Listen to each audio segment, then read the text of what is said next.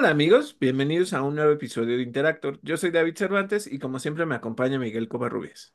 Hola amigos de Interactor, este es el episodio número 167, 167 de este podcast. Em, estamos en nuestra quinta temporada. Wow, cinco temporadas. Esta semana en noticias de videojuegos hablaremos de títulos como Final Fantasy, Diablo 4, tenemos por ahí noticias de desarrolladoras como Ubisoft. Em, hubo también algo de Bethesda donde presentaron varios juegos, vamos a platicarles lo más relevante, lo que más nos interesó. Eh, David nos trae un par de reseñas, Prince of Persia y también la pre-reseña de Pal World.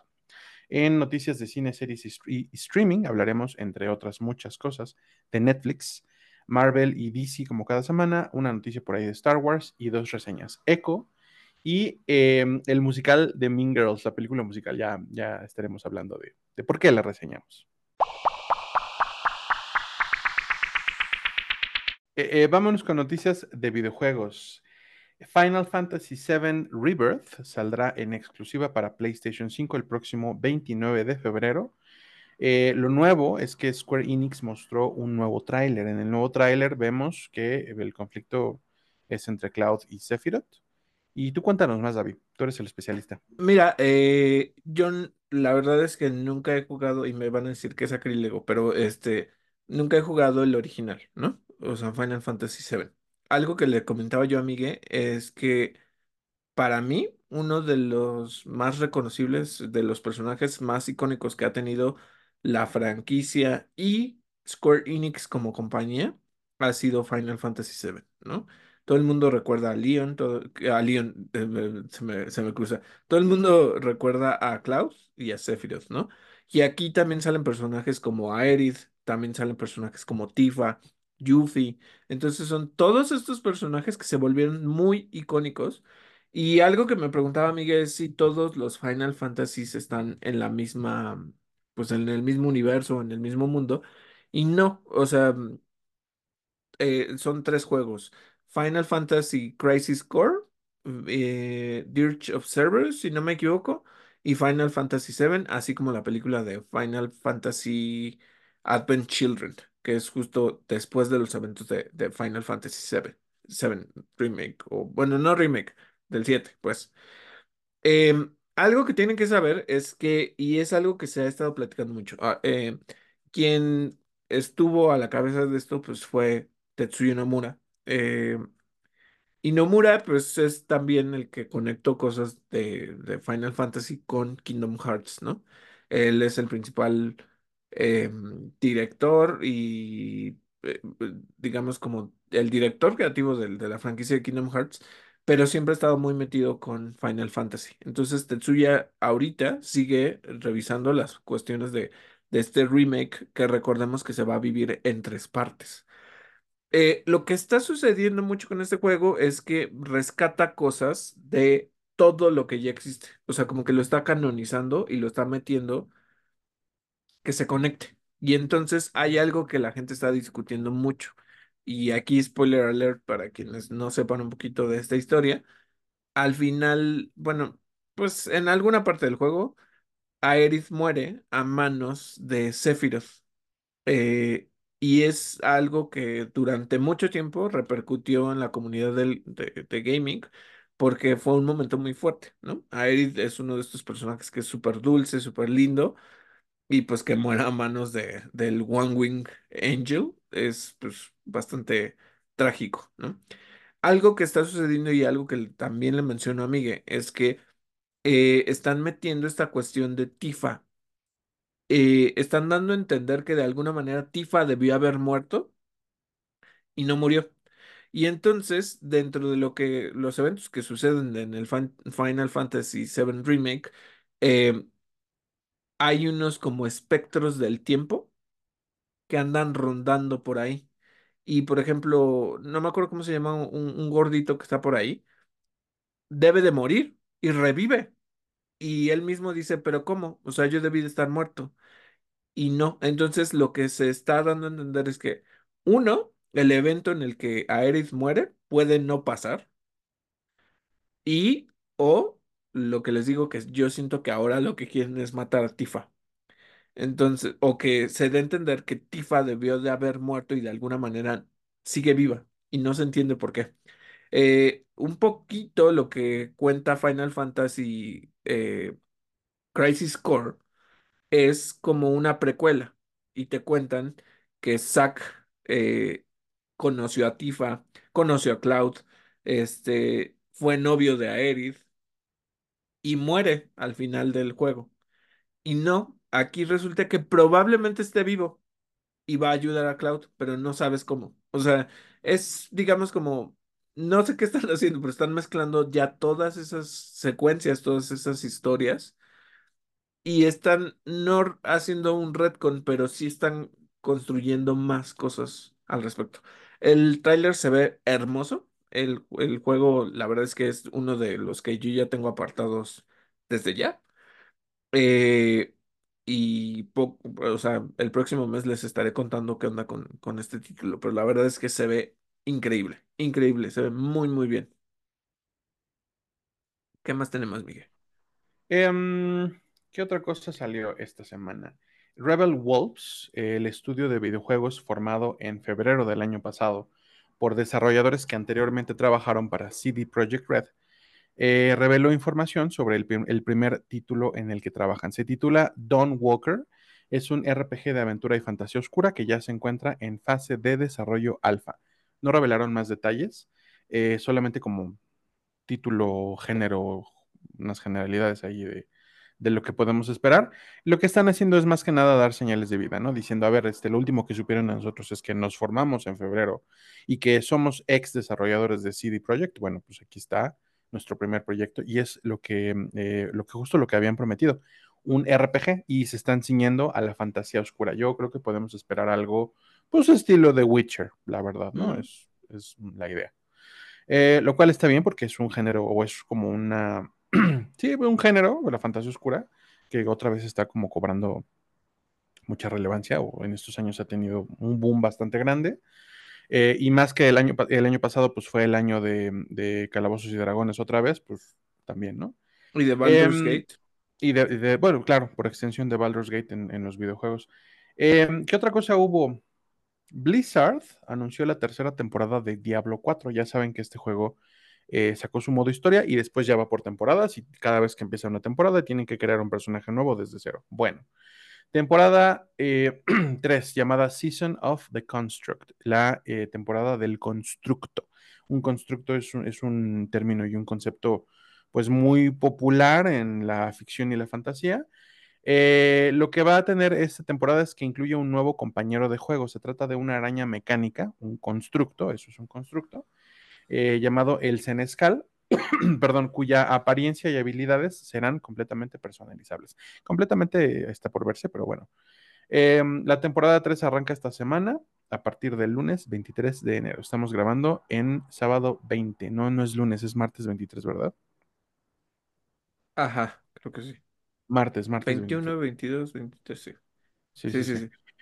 Eh, y pues nada, si siguen jugando Diablo, por favor platíquenos qué tal, qué tal se viven las temporadas. Mira, si fuera completamente personalizable, yo la cambiaría de ser una araña a ser, no sé, un perro. Un cualquier otra cosa menos un, un- una araña. Un día vamos a ir al zoológico de Chapultepec y, y- y vas a enfrentar tus miedos.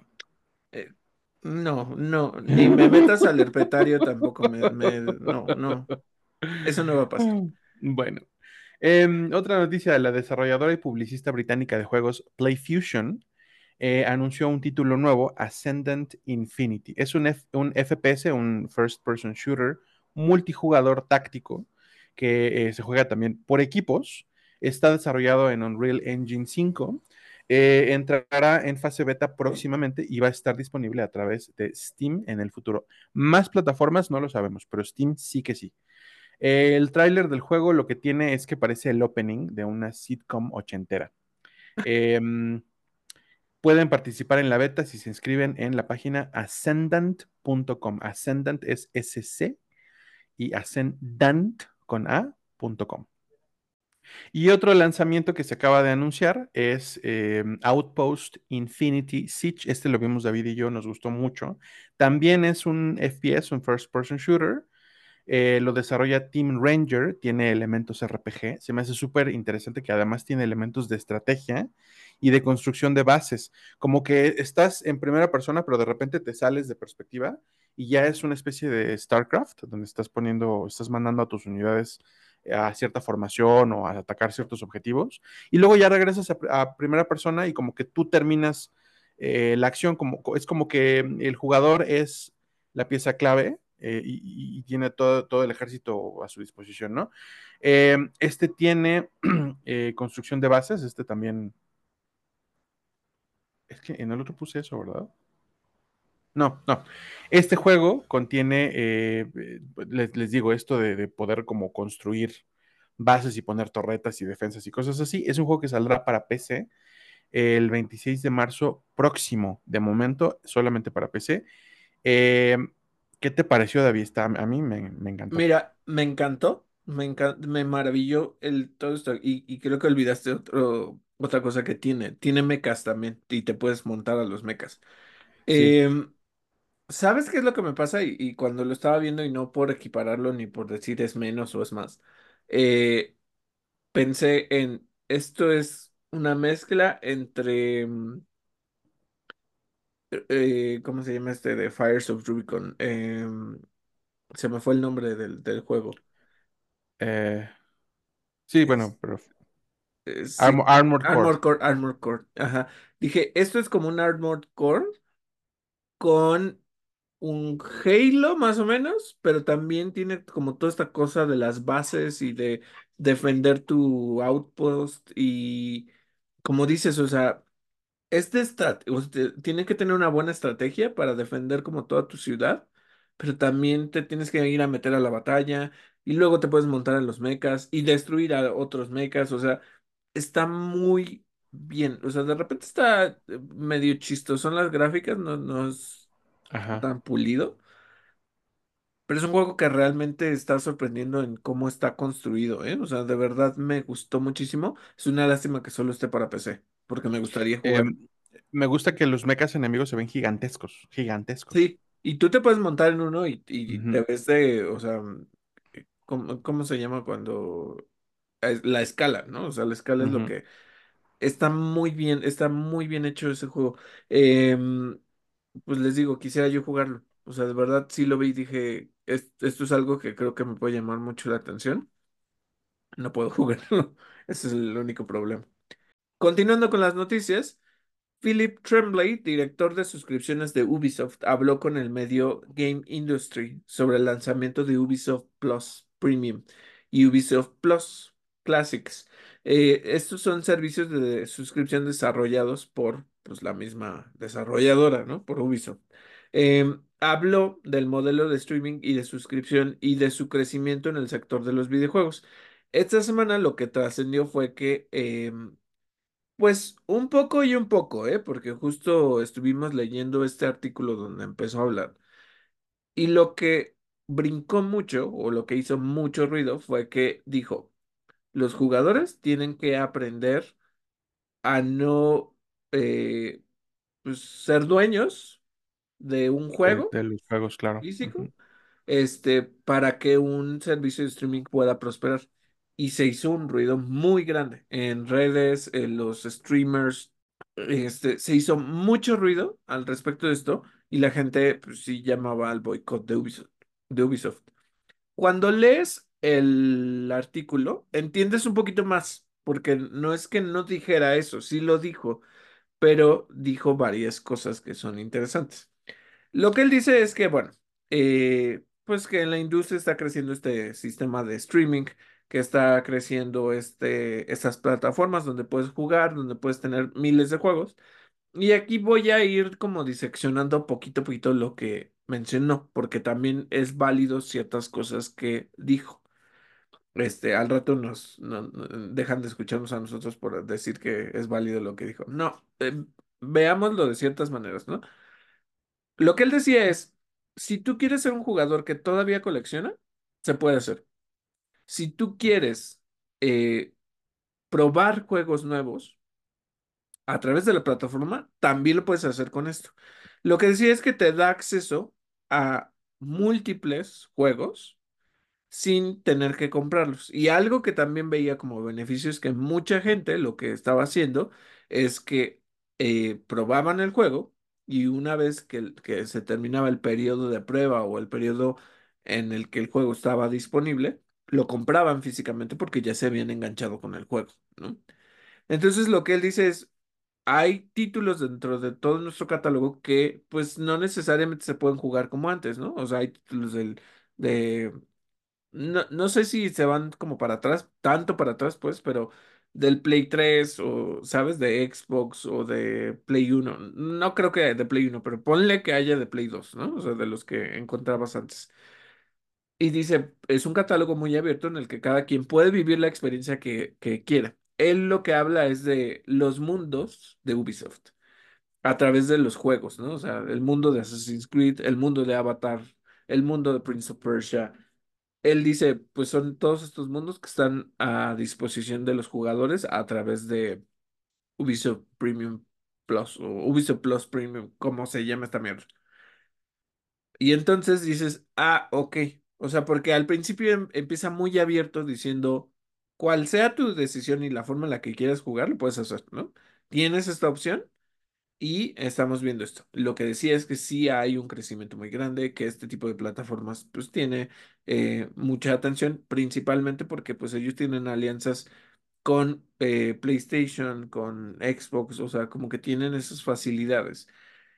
Y entonces después entra el tema, que justo es algo que Miguel me decía, entra el tema corporativo, ¿no? Donde él pues tiene que cumplir con metas. Y entonces dice, sí, pero entonces la gente se tiene que acostumbrar porque hoy pues la gente guarda así los DVDs o los cartuchos o lo que sea, pero esto te va a permitir jugar. Y entonces si dices, hay aquí un problema muy grande porque el término que él utilizó es, eh, pues sí, ser el propietario de algo. Entonces dice, la gente tiene que dejar de, de acostumbrarse a ser el propietario de, "Mm, yo estoy pagando por eso, porque no podría ser yo propietario de, de eso, ¿sabes? O sea, ese es el beneficio que tienes con un juego físico. Muchas veces, y, y también lo hemos mencionado en este podcast, ¿qué sucede cuando las, las librerías de tus juegos desaparecen? que incluso hay en Estados Unidos y en algunos otros lados, hay museos del videojuego que se encargan de que todos esos juegos que a lo mejor no pudiste descargar o comprar o tener en físico, ellos los guardan. Y incluso m- muchas veces también lo hemos platicado, la existencia de los códigos fuente de dónde crearon esos videojuegos, hay veces en las que se tiene que rehacer el juego completamente desde cero porque los mismos desarrolladores tienen que vaciar esos servidores, sus servidores, pues. Entonces, pues si hay gente que lo quiere seguir coleccionando, como yo, que, que es mi caso, y ahorita que hable yo de Prince of Persia les cuento porque es, se me hace algo muy negativo hacia los consumidores, ¿sabes? O sea, es decirles, no, o sea, ya no vas a ser dueño de los juegos. Perdón, pero pues yo quiero seguir siendo dueño físico, ¿no? No, no, no me sirve porque les digo, luego esas librerías terminan desapareciendo. Y entonces, ¿qué haces con eso? ¿no? Y entonces se vuelve un problema bastante fuerte. Pero bueno, Miguel, dinos tú cuál es tu punto de vista al respecto de esta temática, porque les digo, sí hay que leer esto, pero al final también es algo muy de corporación, muy denme su dinero y es. dejen de estar jodiendo, ¿no? Sí, sí, sí. Eh, es que mira, leyendo la entrevista, él suena razonable, él suena como, pues, o sea, me, me- parece que sí está sacado de contexto él. Ah, ejecutivo de Ubisoft.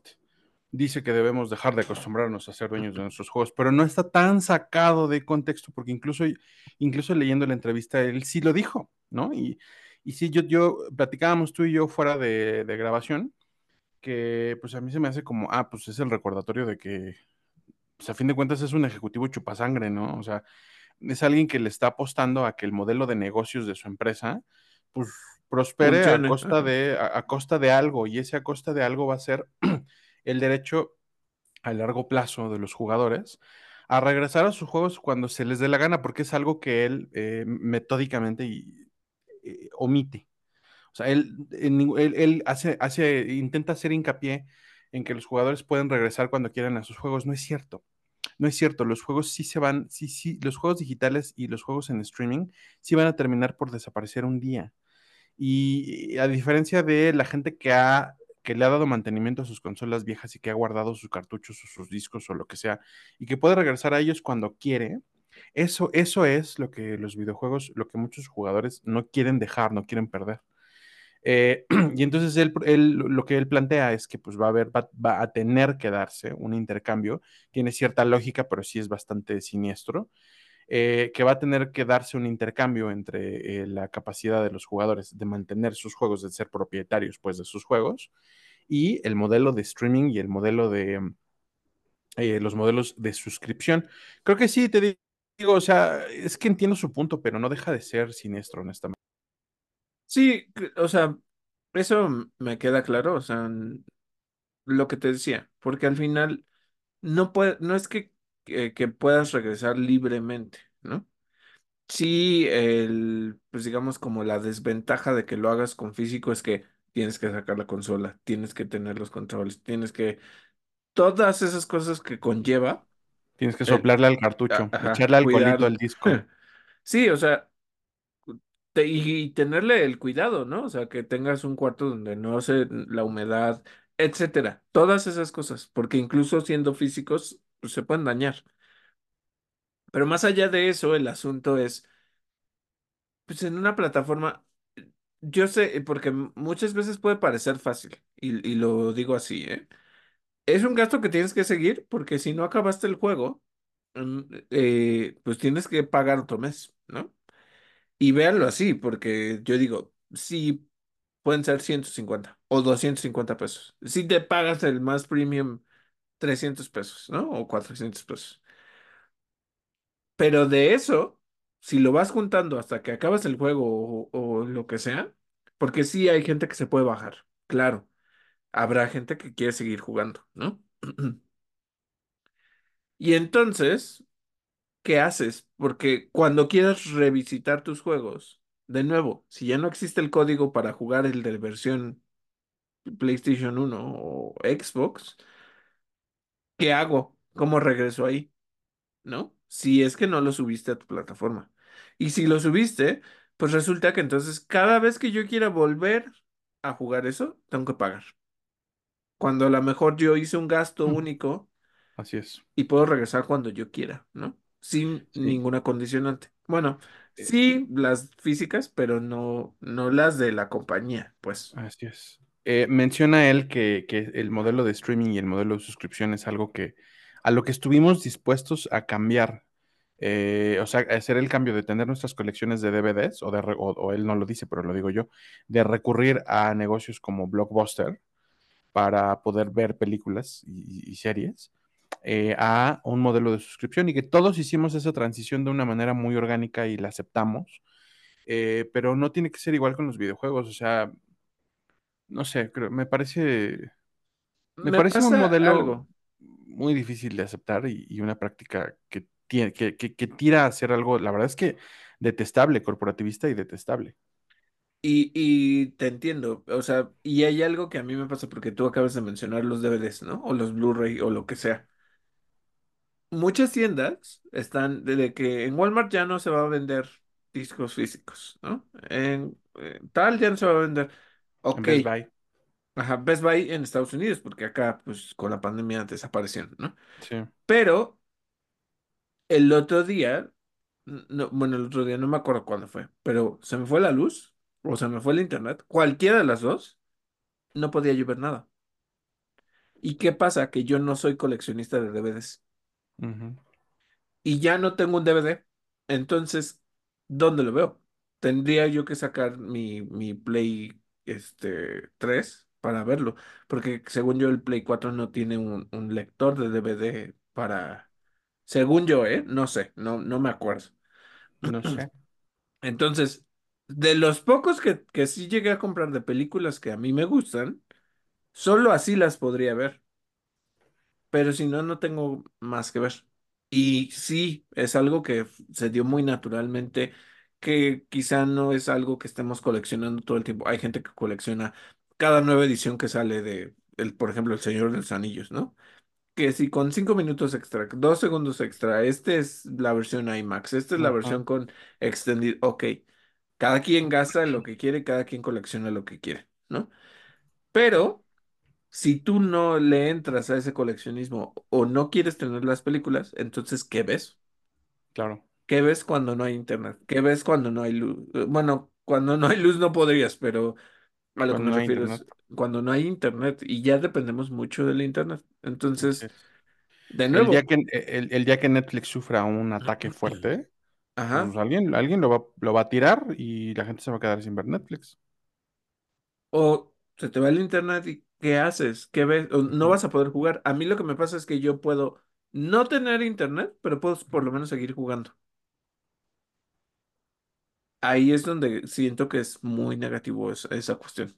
No es lo mismo, no, o sea, no funciona de la misma manera en teoría el cambiarte a eso, ¿no? Y lo voy a relacionar, todavía no pasamos a la reseña de, de Prince of Persia, de los Crown, pero yo quería el juego físico. ¿Y qué pasó? Que me metí a Amazon a buscar el juego y no estaba. Y no estaba, y no estaba, y no estaba, y ya el, la fecha de lanzamiento era el 18. Pues no lo pude jugar. No lo podía jugar porque no estaba.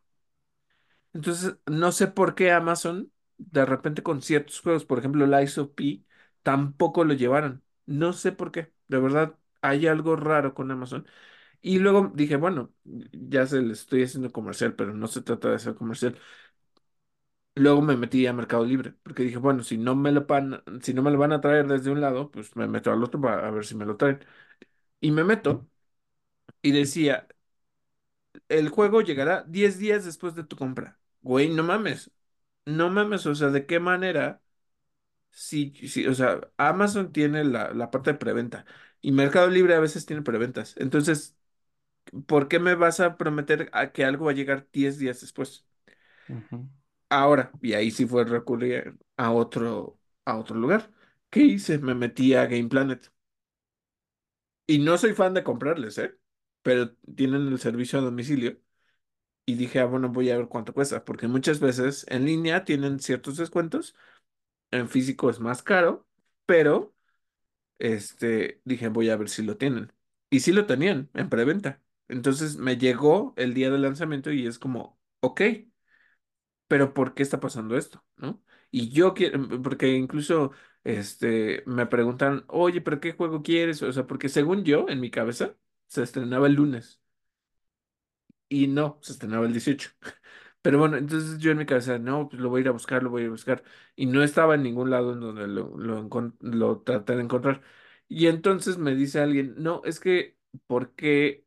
¿Qué juego quieres? Y le digo, pues tal. Le- y me dice, ¿y por qué no lo descargas? Y le dije, no, no me gusta, o sea, no me gustan los juegos digitales.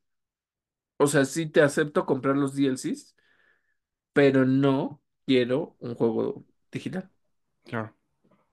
Ese es el, el problema. El, por ejemplo, el único que, que, pues sí, porque quería jugar Dave the Diver y no hay una versión física, ¿no?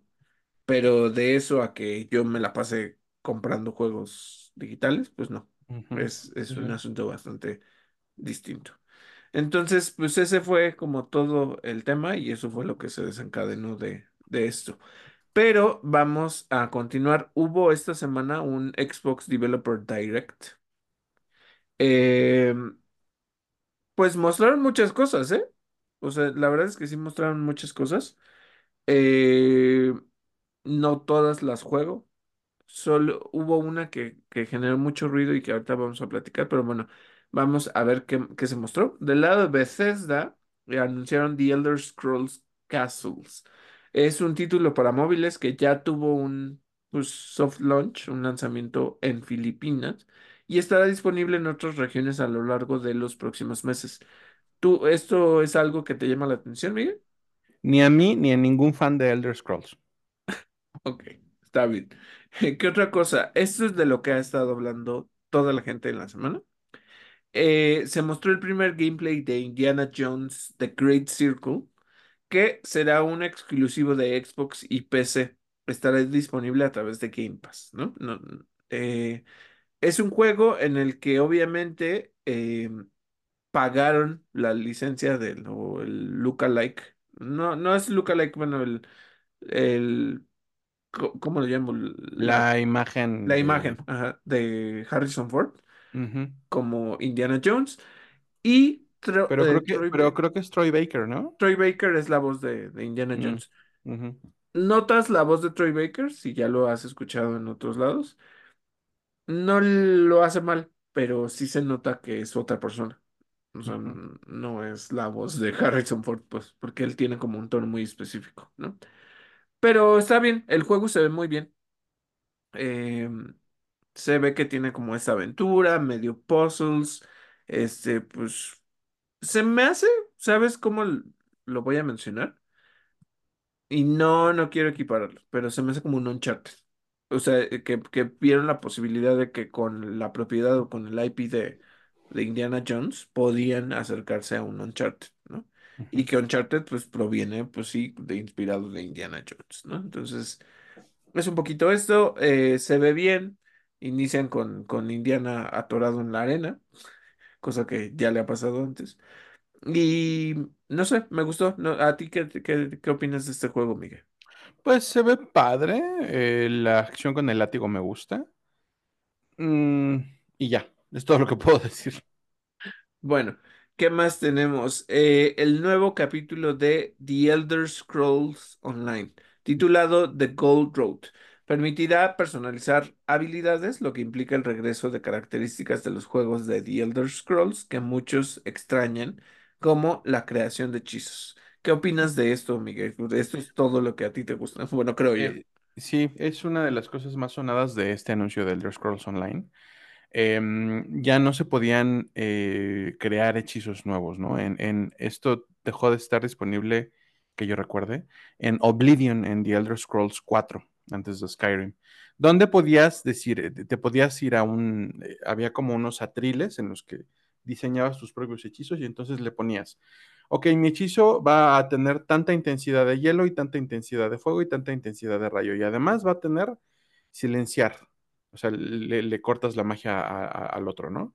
Y tiene un gran, gran, gran costo de magia y yo no tengo tanta magia. Ah, ok, le quito el silenciar, ya cuesta menos.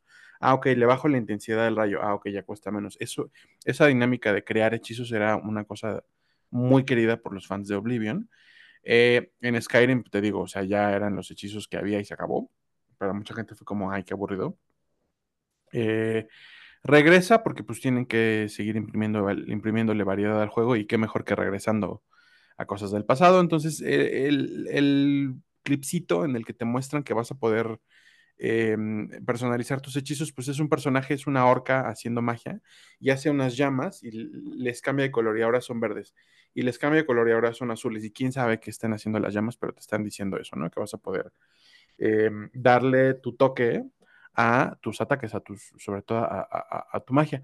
Eh, la otra cosa que trascendió es que dentro del lore de Elder Scrolls va a salir una nueva, iba a decir una nueva princesa, pero todos son príncipes, un nuevo príncipe daédrico, así se llaman los, pues, los lords demonios, técnicamente eso es lo que son, entre dioses y demonios, porque no todos son demoníacos, eh, pero esos son los Daedra, ¿no? Pues hay uno nuevo. Había un número fijo de, de príncipes Daedra hasta ahora, y los que son conocedores del fan, pues se lo saben de memoria y saben cuáles son como sus esferas de influencia y el tipo de cosas que hacen y, el tipo de campeones que buscan y así, pero aquí está saliendo una, una nueva.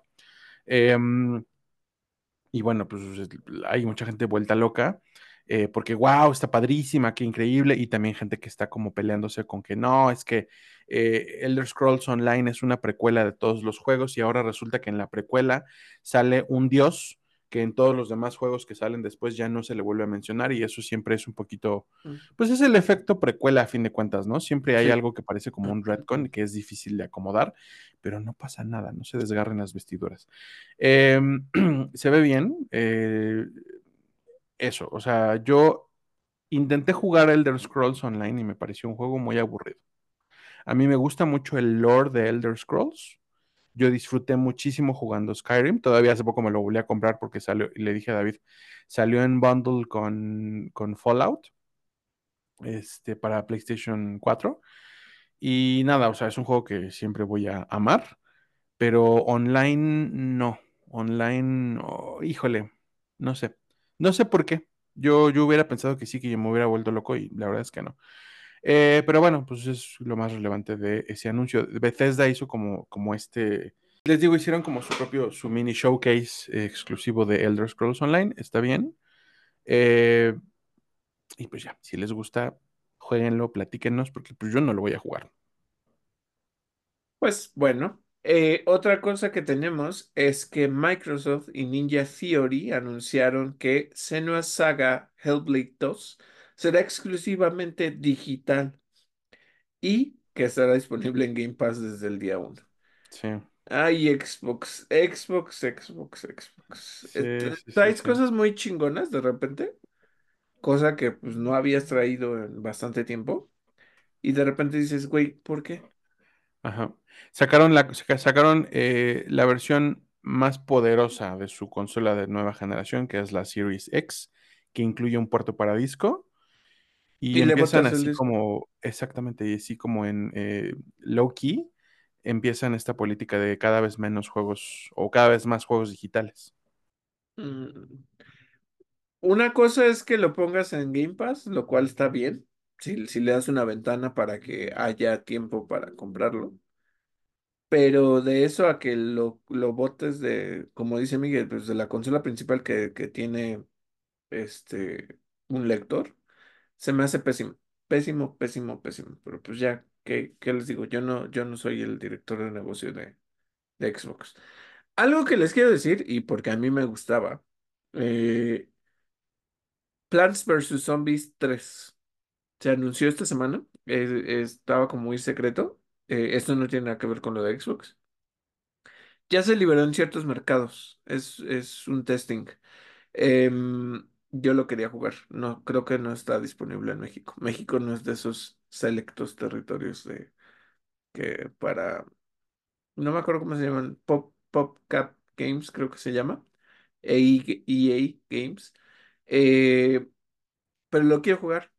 a- O sea, hace mucho que no lo juego. Me encantaba el uno, me encantó el 2 y, y ahora quiero jugar el 3. Este, me gustan estos que sean de móviles, algo que, que les he dicho muchas veces, yo ya no regreso a los juegos móviles. Me gustaría volver con este. Em, porque los otros juegos que eran multijugador en línea, no, no es lo mío. El juego de, de no me eh, algo de Neighborville, algo, no me acuerdo cómo se llama, pero era como de disparando con los otros. Era un first pers- person shooter. Entonces, pues no, no soy fan.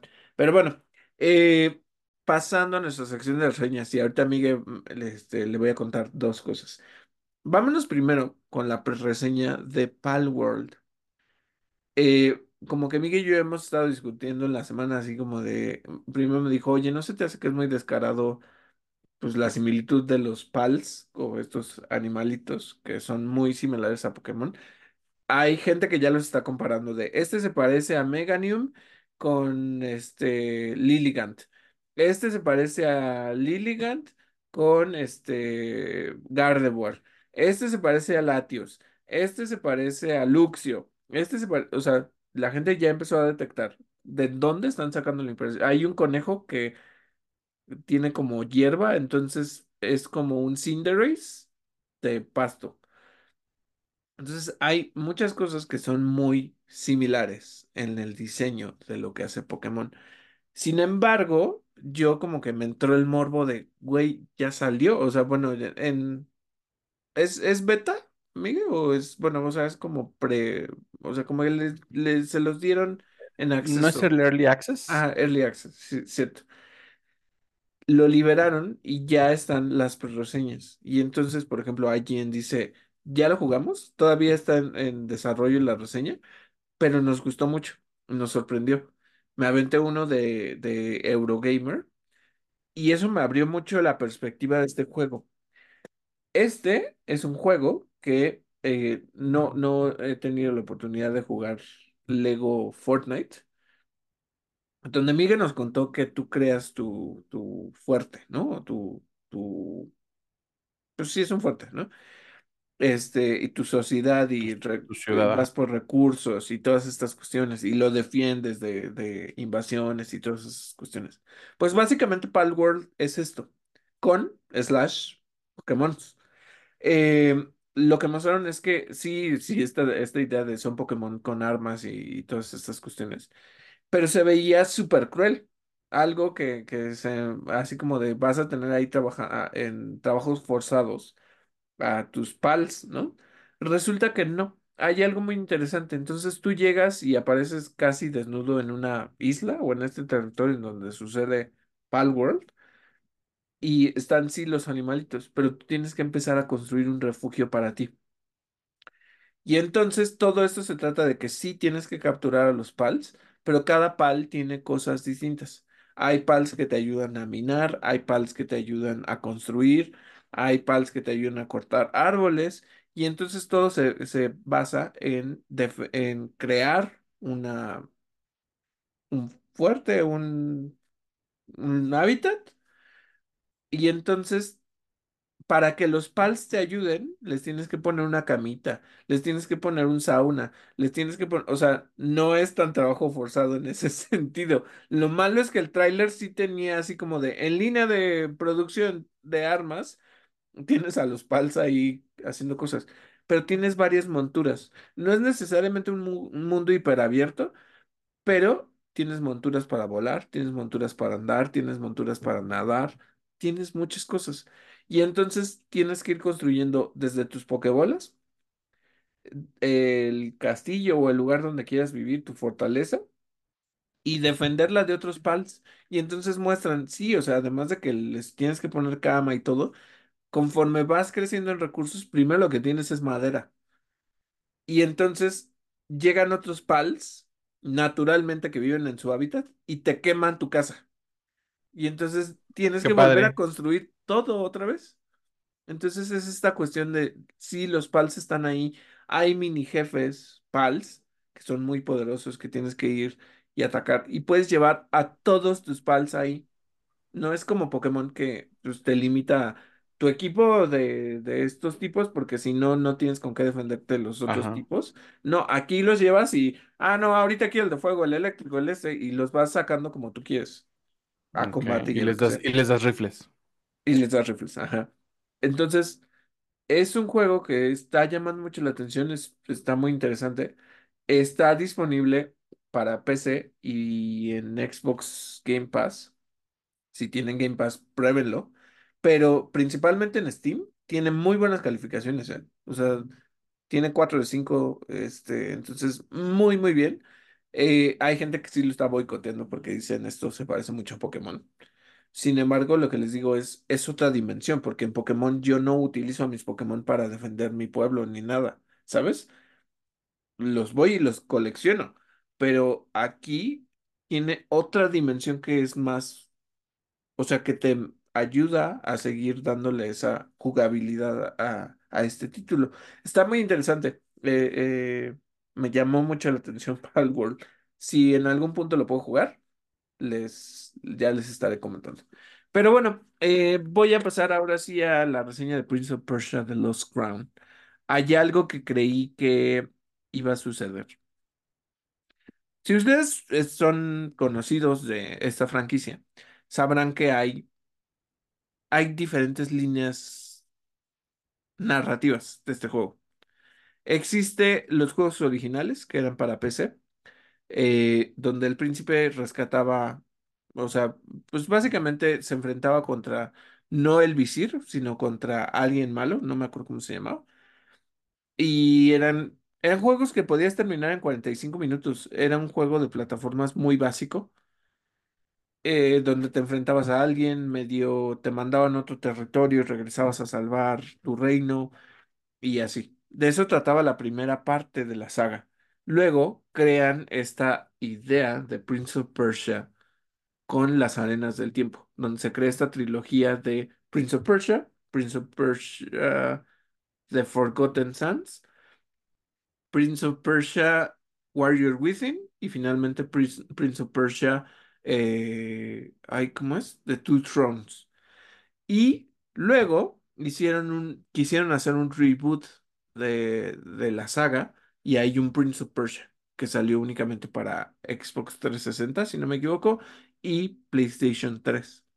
Y es un juego que se volvió de culto y que a mucha gente le gustó, pero que no conectaba con la historia. Acá tenemos al príncipe que tiene los poderes de las arenas del tiempo y que se enfrenta a las consecuencias de esto. En la primera es que llegan, abren el, el, el reloj de arena y esa arena está maldita. Y entonces tiene que regresar en el tiempo, salvar el reino de, de de lo que le sucede. Y por haber afectado el tiempo, el Daaka aparece. Y el Daaka es este como demonio temporal que necesita restaurar la línea del tiempo. Y después te encuentras con la emperatriz del tiempo, que fue la que creó las arenas del tiempo. Y hay como toda esta idea de ve, regresa, eh, vive en, en, el palacio del tiempo y descubre cómo era antes, cómo está ahora. Es una trama muy buena. Mónica Bellucci hace la voz de Kailina, que es la emperatriz del tiempo. Y luego tienes ya finalmente eh, los dos tronos, que es esta lucha entre regresa el visir, porque no murió en el primer juego, regresa el visir y entonces te tienes que enfrentar a él.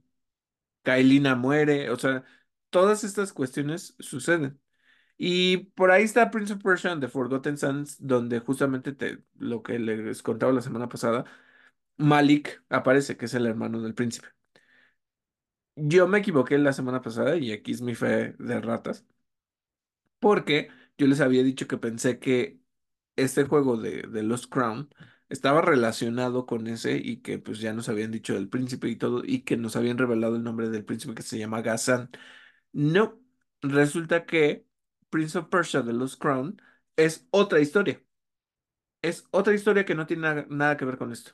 Te hablan de una Persia que está eh, enfrentándose a los Ay, Miguel puede saber un poco más de historia que en esto, pero no sé si lo sabe. Este, no sé si son los Urdus, no me acuerdo contra quién se, contra quién se enfrenta el Imperio Persa. Y entonces, bueno, eh, resulta que es un imperio donde hay una, em- eh, bueno, do- donde está la reina, hay una reina, cosa que los otros juegos no tenían, solo te hablaban del príncipe y de que tenía un padre, pero nunca te hablaban de la reina. Aquí hay una reina y tiene un hijo, pero de entre esos, pues mientras se da la lucha, hay siete inmortales que tienen habilidades especiales y que ayudaron al reino de Persia a no ser eh, dominado por, por un emperador o al- alguien que llega y los quiere conquistar. Entre ellos, pues tienes al protagonista que se llama Sargon y hay otros que tienen poderes igual que él, ¿no? Y resulta que eh, pues como que te hablan de toda esta idea de muchos soldados murieron defendiendo Persia y entre ellos pues también están estos inmortales, ¿no? Que tienen esos, esas habilidades. Y entonces están en la celebración de los inmortales, le dan a Sargon un, un- no sé cómo mencionarlo, no sé cómo, a ver Miguel, si me, si me puedes ayudar, un sash, es como estas telitas que se amarran en el pantalón, como Que me un imagino que le da como rango, ¿no? Ajá, y es como un reconocimiento de la corona, pero no sé cómo se llaman, este, pues un cinturón de tela para que el- adorne su, su vestimenta. Ajá, entonces eh, se lo dan y, y ya él se va a platicar con los otros inmortales y de repente secuestran al príncipe y se lo llevan a una ciudad antigua donde vivió otro rey que pues se cuenta que hay cuestiones como poderes del tiempo y esas cuestiones. Y entonces dije, esto no tiene nada que ver con el príncipe de Persia que yo conozco. No tiene nada que ver. O sea, es, es otra historia. Este es un juego Metroidvania que tiene facilidades, tiene dos modos. Em, tiene el modo guiado, donde te dicen exactamente a dónde tienes que ir. Y tiene el modo abierto, donde tú vas explorando y dices, ah, bueno, ahora voy para acá, ahora me muevo para allá. El demo, porque lo jugué, les dije que lo había jugado la semana pasada, te da ciertas habilidades, como el dash en el aire, y ese no te lo sueltan al principio, lo tienes que ir encontrando. Y entonces desde el, desde el principio te sueltan jefes Es un juego que te da combos, que necesitas hacer parries, que es mucho, es mucho plataforma, mucho plataforma. Se los voy a decir así. No sé, eh, hay cosas que de verdad yo digo, güey, ¿cómo le hago? ¿Cómo, cómo llego? Ya poco a poco voy descubriendo, pero hay cosas que son realmente difíciles. Por ejemplo, para encontrar un amuleto, me dieron una misión, llegué y de repente se activan unas sierras que van girando a lo largo del cuarto y tienen patrones diferentes. Pues te tienes que aprender el patrón porque si te pega uno, te, te saca del nivel y si te, se te acaba la vida, pues ya vuélvete a regresar. Hay algo que no se me hace tan accesible. Sí hay puntos de guardado a lo largo del mapa. Eh, al ser un Metroidvania, te puedes regresar por aquí, por allá, por, y hacer varias cosas. El problema es que si te mueres en medio del camino y ya habías recorrido varios lados y no había un punto de guardado, pues tienes que aventarte muchas cosas. Si liberas los atajos está bien, pero si no, te lo tienes que aventar otra vez. Y eso se vuelve algo de- desmadroso. Puedes mejorar tus armas, puedes mejorar los talismanes. Los talismanes que tienes los, los cuelgas como en tu collar. Y eh, te ayuda a recuperar vida cuando haces parry. A que tu poder de tus armas sea más fuerte.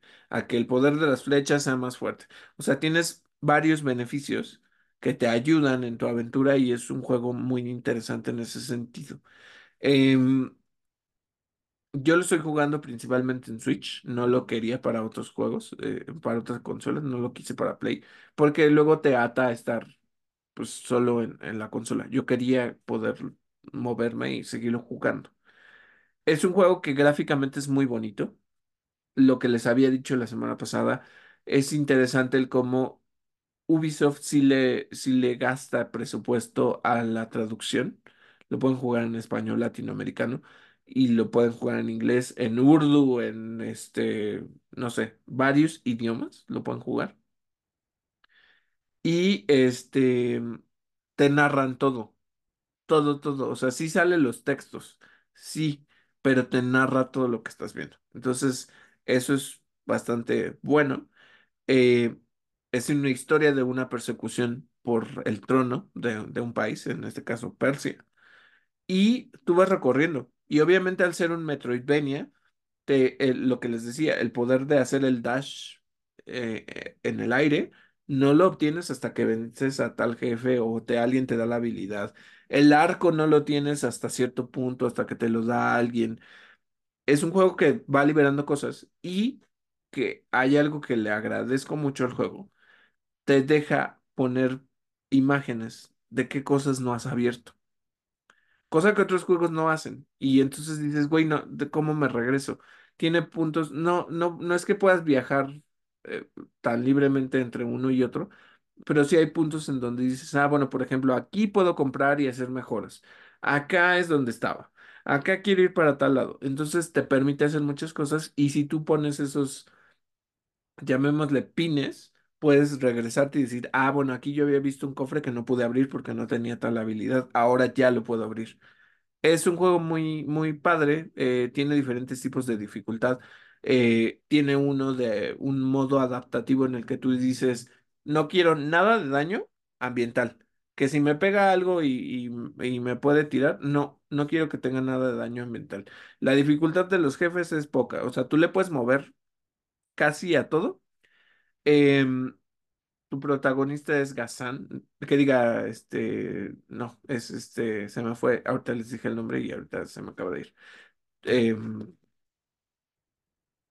Sargon, Sargon. Sargon, ajá. Tu protagonista es Sargon y tú tienes que ir eh, buscando al príncipe. Sí hay cuestiones del, del tiempo, de magia, de grandes cosas, hay misterios, pero algo que debo de decirles es que este juego en teoría, si ustedes no están O sea, si, si le agarran bien el ritmo, es un juego que puede durar 25 horas. Es un mapa que de repente tú ves, ay, bueno, pues nada más va a hacer esto y de repente ya me van a cambiar a otro. No, lo empiezas a abrir conforme tus habilidades y luego ya tienes un mapa gigantesco, gigantesco, o sea, de verdad con muchas dimensiones. Ya saben, secciones con, con pozos de veneno, Este, por acá está más en el aire, por acá hay un chingo de trampas. Hay diferentes enemigos que te atacan de diferentes maneras. Hay una buena variedad de combos que ustedes pueden hacer. Es un juego realmente interesante. Es un juego que no está pegado a la historia de, la parte de las arenas del tiempo. Es otra narrativa y es un muy, muy buen juego que la verdad les recomiendo. Está en PlayStation 4, está en PlayStation 5, está en Xbox eh, Series X y S, está en Switch. Eh, no sé si está en PC, eso sí, no sé, pero de verdad no saben lo mucho que les recomiendo jugar este, este título. Es, es algo que, que no se pueden perder. Mucha gente está diciendo es un gran Prince of Persia y es un gran Metroidvania que está haciendo mejoras a esa fórmula que a veces era limitada, que a veces no te dejaba guardar en ciertos puntos, eh, que no te decía qué hacer o que no tenía bien el mapa.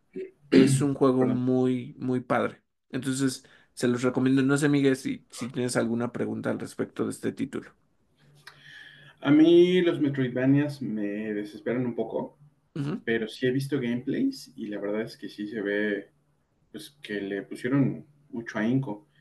Eh, hay una cosa que me inquieta, no del juego, es que es un juego de Ubisoft y estamos con el tema de que Ubisoft está como pues, propiciando, por, promoviendo estos modelos, ya sabes, de negocios, ¿no? Eh, pero siguen haciendo juegos muy interesantes. Sí, algo que de, de la entrevista, ¿no? Justo lo que estábamos Mm, leyendo, decía, pueden jugarlo inmediatamente gratis. Sí, yo lo quiero jugar, o sea, pero no lo quiero digital, ¿no? claro. Em, me dio mucha risa porque viendo comentarios decían, ay, o sea, no lo compren, no compren, bueno, cómprenlo físicamente si, si lo quieren, o si lo quieren digital, cómprenlo. Pero es muy buen trabajo. Es un equipo de, de Ubisoft que de verdad se pulió haciendo esto. Em, más allá del- de, de esta polémica en ese sentido, creo que es muy buen juego. Y lo que decían es, güey, no mames, esto es una diferencia. Una Ujú. diferencia es un muy buen Prince of Persia y es un muy buen juego que es mucho mejor que los Assassin's Creed que están saliendo. Gente que, cosas que la gente ahorita no quiere jugar. Porque en la entrevista decía, no, pero es que ustedes pueden saltar a, Avatar, Frontiers of Pandora y pueden saltar a, a Assassin's Creed Mirage. Ponle que Frontiers of Pandora, que es un, básicamente un Far Cry en Pandora, en el mundo de Avatar, está bien, pero no mucha gente lo está jugando. Y dos, Assassin's Creed, lo que les dije, ya no es Assassin's Creed. Assassin's Creed pues ya no tiene la calidad que, que uno esperaría. Entonces, esto tiene calidad y tiene un estilo gráfico que es distinto, pero que funciona muy bien y que tiene una buena historia, que tiene buena jugabilidad, que le están metiendo ciertas cuestiones de accesibilidad. Entonces, por ejemplo, si ustedes no pueden pasar un nivel, o sea, porque hay muchas, eh, no sé, estas cosas giratorias o tienen que brincar de un lado y activar tal poder, Incluso tiene la facilidad de que te permite activar portales que al principio de esa zona como difícil te libera de, de hacer ese plataformeo. Entonces, no se vuelve algo tan restrictivo como para que no puedas por lo menos entender la historia. O tratar de hacer el intento y de decir, bueno, no, ya, chingue su madre, ya, voy, voy a saltármelo porque ya me cansé, ¿no? O sea, es permisivo este juego y eso es lo que es interesante, que es este, algo que te permite jugarlo de diferentes maneras, ¿no? Entonces, em, muy recomendado, muy, muy, muy recomendado. Em, pueden ir mejorando las armas, pueden ir mejorando los perks que tienen, o sea, hay muchas cosas que pueden hacer en este juego y de verdad se los recomiendo. Ese sí, sí es algo que no se pueden perder. Ahora sí, Miguel, ¿qué tenemos en nuestra sección de cine, series y streaming? Em, en cine, series y streaming hay varias noticias. Eh, la primera es que ya arrancaron, espérame, arrancaron las filmaciones de la versión live action de Cómo entrenar a tu, dragón, cuya fecha tentativa de estreno es el 13 de junio de 2025. Em, otra es que Noah Hawley, el showrunner de la nueva serie de Alien que se produce para FX y Hulu, habló con The Hollywood Reporter sobre la historia que él va a adaptar. Se trata de una precuela que se ubica tres décadas antes de los sucesos de la película original de 1979 y que no tomará en cuenta eh, la historia contada en Prometheus y en Alien Covenant. Esta es otra que, sa que sacaron mucho de contexto, porque las notas dicen, eh, Noah Hawley ignorará Alien Covenant y Prometheus. Entonces, pues es un poco de, de, de clickbait como, y, y, para generar tráfico, ¿no? Eh, y entonces hay mucha gente eh, pues mencionando, dando su opinión en los comentarios y que cómo es posible. Y, y luego lees la entrevista y tiene algo de sentido lo que él dice, porque a mí me gusta mucho la, coheren la coherencia, y a mí me gusta mucho eh, pensar en que existen los cánones, ¿no? Eh, entonces, eh, de repente se me hace un poquito como chocante cuando llegan a eh, nuevos autores o nuevos cineastas que quieren ignorar parte de lo que ya pasó, parte del canon, pasó con Depredador, ha pasado en varias ocasiones con Alien. Eh, él menciona que está tomando en cuenta las dos películas, las dos primeras películas, las dos de Sigourney Weaver, eh, y nada más, ¿no? Yo no sé por qué a mucha gente no le gusta Alien 3, a mí, a mí me parece muy buena película. Eh, Pero, y, y y bueno, bueno, creo que la que más ignoran es Alien, Alien cuatro a mí me gusta A mí la de Winona Ryder, a mí también me gusta. me Yo, o sea, gusta, sí, sí. Eh, pero bueno, eh, entonces él, él habla en la entrevista y tiene algo de sentido porque dice, es que mira, Hay de dos. Eh, Alien se nos presenta como este, eh, esta historia de terror absoluto, donde por un lado están estos monstruos que quién sabe de dónde salieron, pero que se infiere que es una forma de vida que lleva millones de años de haber evolucionado. Y por el otro lado, las inteligencias artificiales que la humanidad creó pensando que iban a hacer todo lo que la humanidad quería y son otro terror porque, porque ahí está el androide Ash que, que los pone en aprietos y que quiere vender o, acabar con la tripulación humana para poder llevar a la criatura con la corporación Yutani, con la Weyland. Eh, y, también la computadora de la nave, ¿no? La computadora madre, que luego, pues como que él lo menciona, pues ni es de ayuda, ¿no? Entonces, eh, filosóficamente o, o, o, narrativamente es muy interesante ver estos dos polos entre los cuales la humanidad, pues está, la humanidad que creía que ya era como el epítome de la evolución y pues no, está, en, está atrapada entre dos fuerzas que no, que están mucho más allá de su control y de su comprensión. Eh, y por el otro lado está lo que presentó James Cameron. Eh, lo, James Cameron no es... Ah, ¿Quién hizo Covenant? 3 ah, ¿es este Ridley Scott? Ridley Scott. Ridley Scott. Eh, eh, lo que nos presentan en Prometheus y en Alien Covenant, que es como una tecnología que se ve mucho más avanzada que la tecnología que tenía Ripley.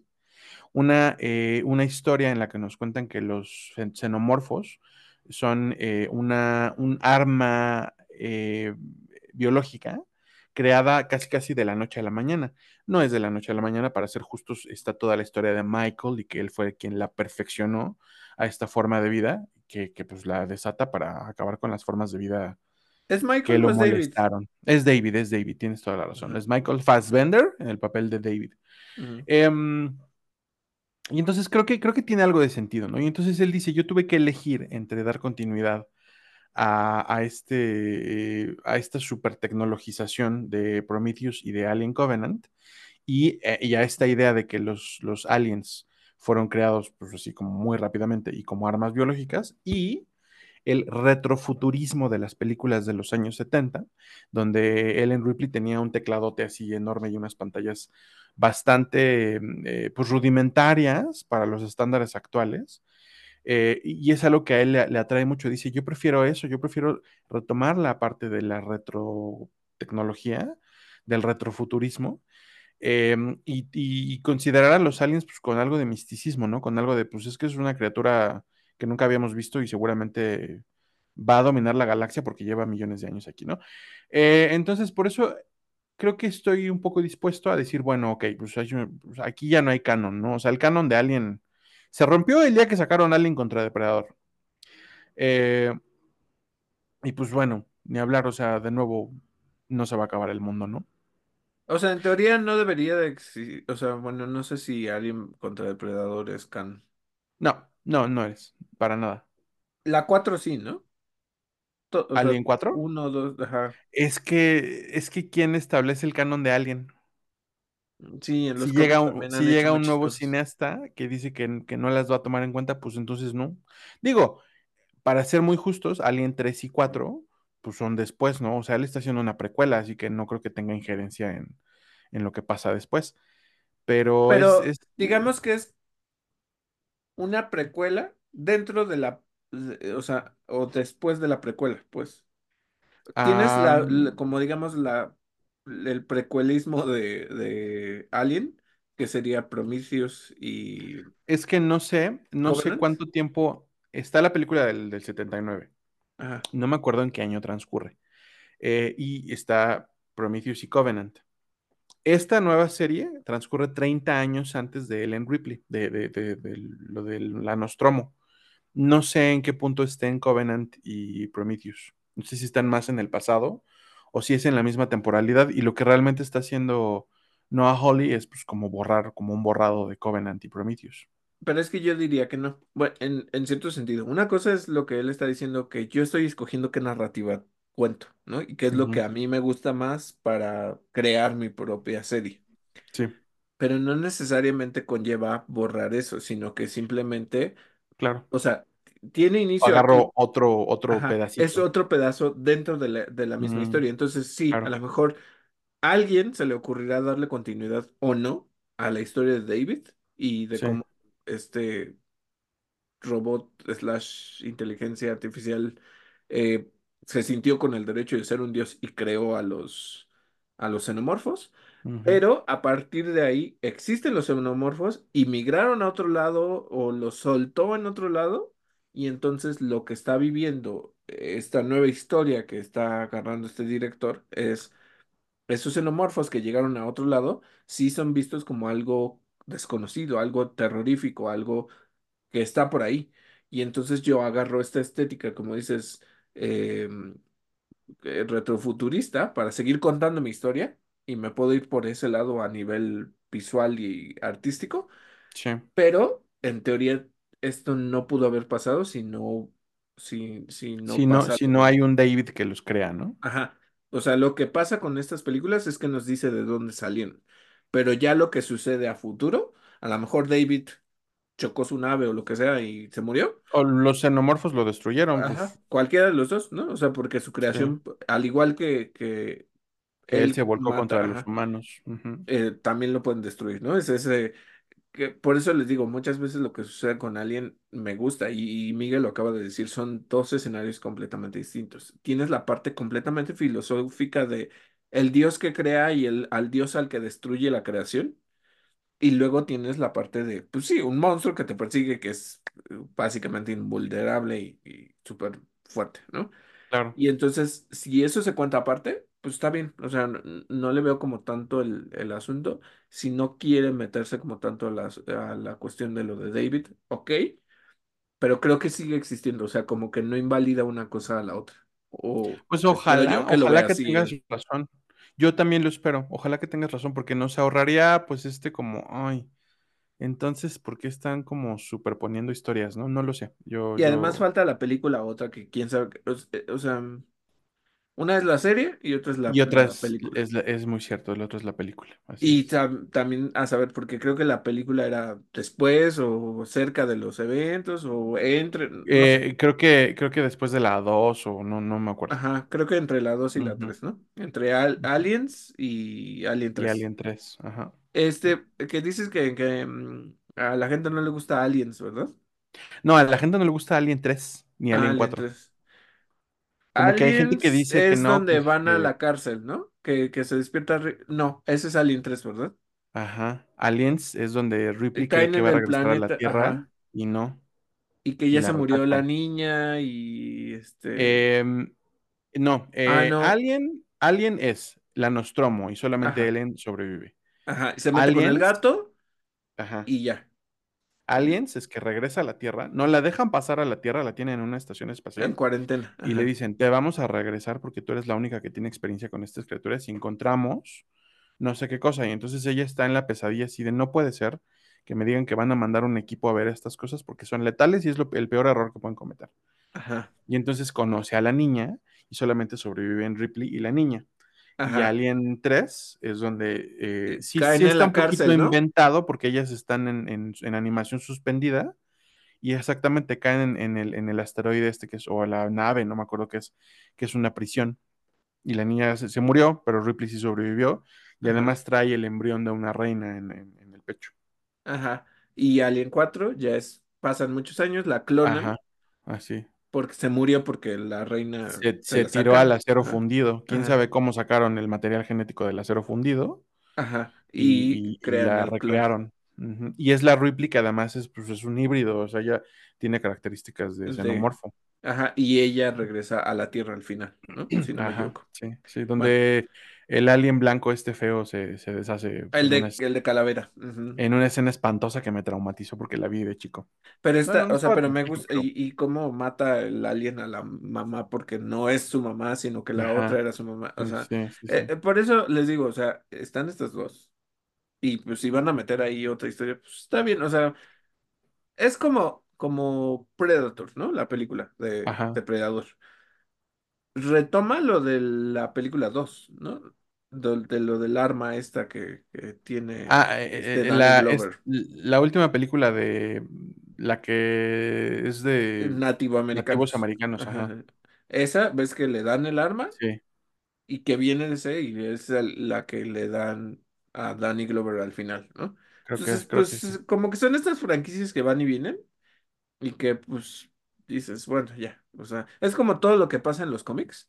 En los cómics te dicen que hay de varias razas y que hacen esto y que, o sea, pero acá, pues podemos igual tener varias narrativas, ¿no? O sea, o, o varias líneas. de- Sí. no, sí, entonces, bueno, está bien. Cuéntanos qué más, Miguel.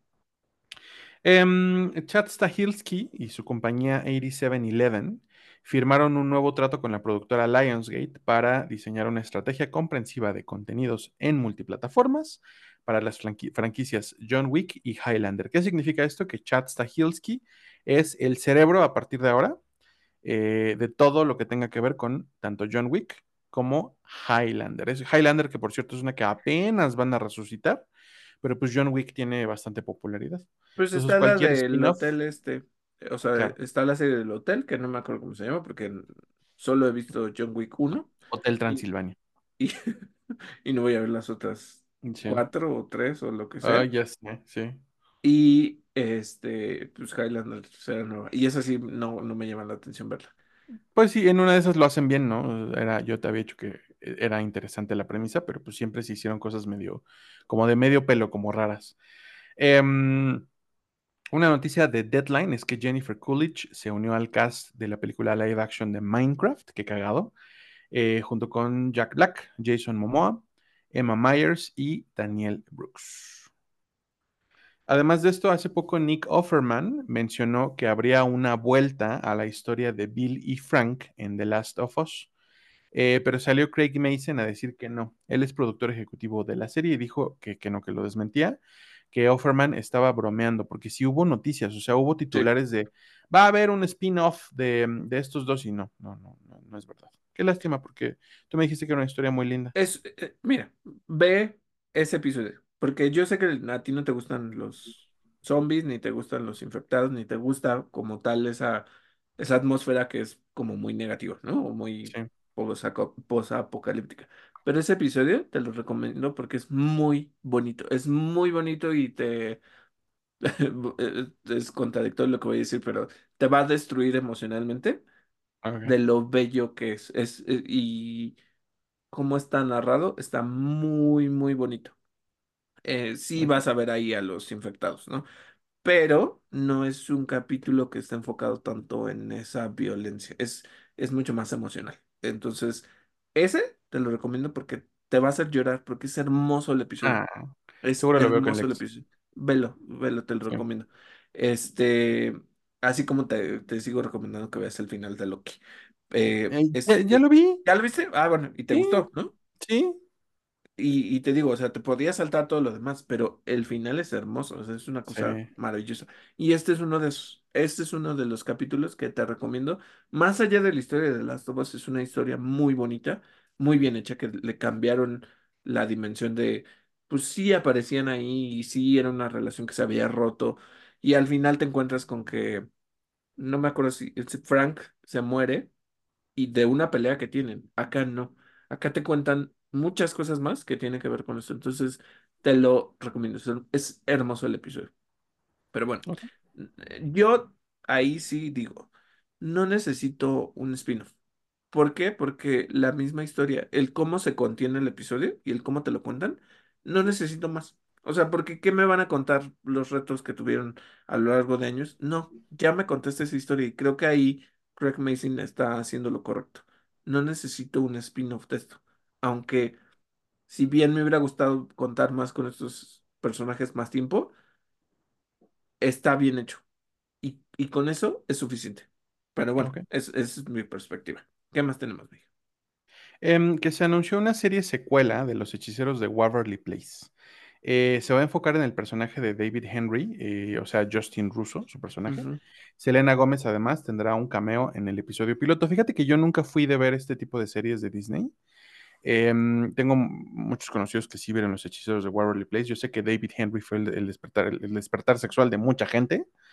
Em, tengo la noción, no la noción, sí sé que es una serie que me hubiera cagado ver, porque sí sé que el papel, el personaje que interpretaba Selena Gómez era una niña pendejita, que se ganaba todos, que se, que le ganaba todo a su hermano y que su hermano era muy dedicado y muy, que se tomaba muy en serio el ser un hechicero, y a su hermana se le daba bien porque era pendejita y suertuda, y, y que en algún punto de la serie, como que un punto importante, casi al final, ella le gana el derecho como de ser una hechicera reconocida, una cosa así me- y me da mucho coraje, entonces digo, no, no la voy a ver. Eh, al final, las últimas temporadas, como que lo que pasa con algunas de las series de Disney, o sea, por ejemplo, me volví a ver Aprendiendo a Vivir, ¿no? No mames, al final yo ya era de, güey, ya, mátense, que acabe esta puta serie, que acabe, por favor, porque ya Cuando él y Topanga ya viven juntos y... Ah, porque de- bueno, o sea, ya resuelven con, ay, Topanga le dieron un super trabajo y se van a mudar a Nueva York y ah, Cory es un pendejo y, o sea, pero de repente eran cosas pendejas, o sea, cuando sí, el personaje principal, que sí tenía muchas dudas, que sí estaba aprendiendo a vivir, eh, a crecer, ya luego eran pendejadísimas así, sí, gigantes, sí, sí, sí, sí. Y donde incluso el personaje más estúpido que era el hermano, Ajá. El hermano de repente tenía unas cosas muy bonitas, o sea, como que le desarrollaron al personaje que sí era un estúpido, pero era muy buena persona, ¿no? De, de otras maneras. Pero empezaron a meter personajes que sí, el hermano de tal y que este apareció y ya. Intenté ver la secuela ujú, y son dos niñas. Ahí, o sea, el Cory se vuelve maestro y Topanga es una abogada y viven en Nueva York.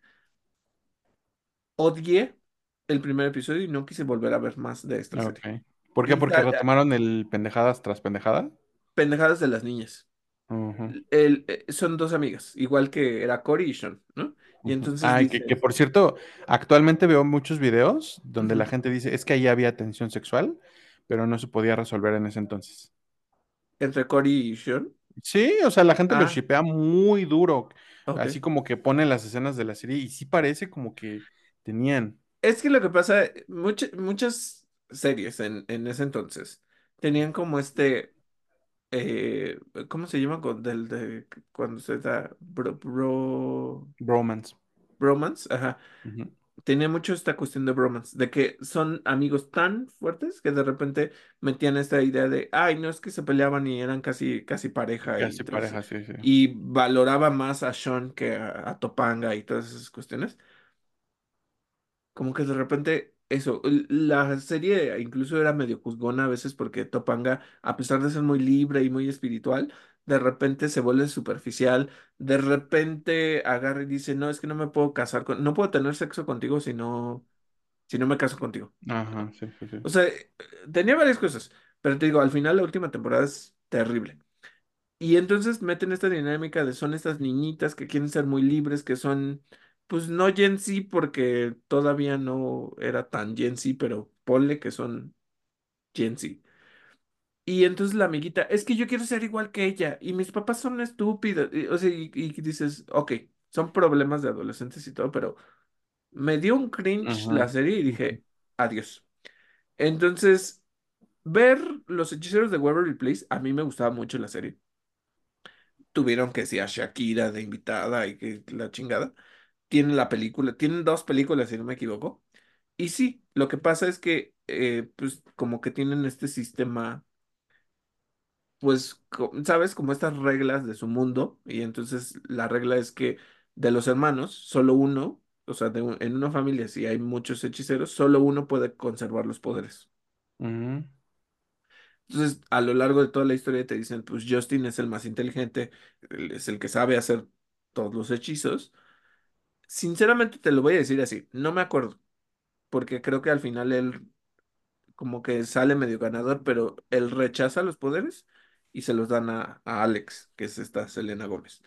Y sí, como dices, es una irresponsable, es una idiota, es este egoísta, este, todo le sale bien, eh, y todo, pero al final igual como que Disney tiene un problema muy grande, que es que ya por extender las series, ya luego ya las series no tienen sentido alguno de lo, que- de lo que hacen, o sea, es un desmadre.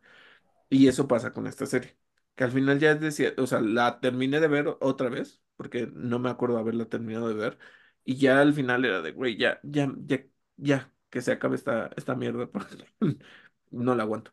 Entonces,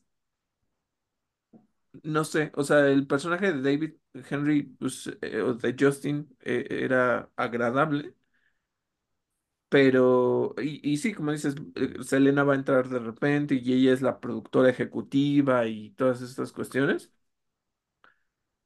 No sé, no sé. Porque básicamente Hasta, lo que hasta a van a ver. hacer es como actualizar la historia de este se quedó sin poderes y va a ser como el papá que tampoco tenía los poderes y los va a ir guiando y son dos, un hijo creo y, y la mamá. O sea, como que eso es lo que va a aparecer. Entonces, pues, eh, no sé, no sé qué tal esté. La, la que les puedo decir que estaba buena era la de la casa de Raven. Ujú, Y que todo el mundo decía que si Raven y Chelsea eran lesbianas porque vivían juntas, y no, pues al final te cuentan que tuvieron hijos, que se separaron, y todas estas cuestiones que, que te cuesta la serie, que te cuenta la serie. Entonces, bueno, pues veamos que este, de ahí salió la niña que se fue a, al- a la serie esta de Titans, no. Titans no, este, Gotham Knights, que yo creo Ah, que ya la cancelaron, o espero yo que la hayan sí, cancelado porque sí no sé quién la viera. Pero bueno, ¿qué más tenemos, Miguel? Eh, un par de noticias, que ya se está trabajando en una secuela de El Expreso Polar, ojalá usen un tipo de animación menos creepy, y que comenzaron las filmaciones de Tron 3, o como dice David, Tren, Tren, porque le pusieron el 3 el en 3. medio. Ajá. Eh, la película tiene a Jared Leto, pero también tiene a Cameron Monaghan, eh, a Evan Peters, Greta Lee y Jodie Turner Smith. Mi sueño y mi ship es Cameron Monaghan y Evan Peters. Ok. Eh, una noticia rápida de Netflix es que Jenna Ortega habló con E! News sobre la temporada 2 de Wednesday, de miércoles o, o Merlina, y dijo que cada nuevo episodio será más grande y más cargado de acción, porque está haciendo mucho como el énfasis en que va a haber diferencias con la temporada uno, que fue más de misterio y que también tendieron al romance, además de, pues lo que ya había dicho justamente eso, ¿no? De que se están alejando como de esta onda de darle romances a Marlina. Qué bueno, es algo que ya exploró el personaje, ok, ya puede pasar de ello. Em, y ya, por, por mi parte, de momento, eso es todo. Bueno, y pasando a noticias de Marvel y de DC.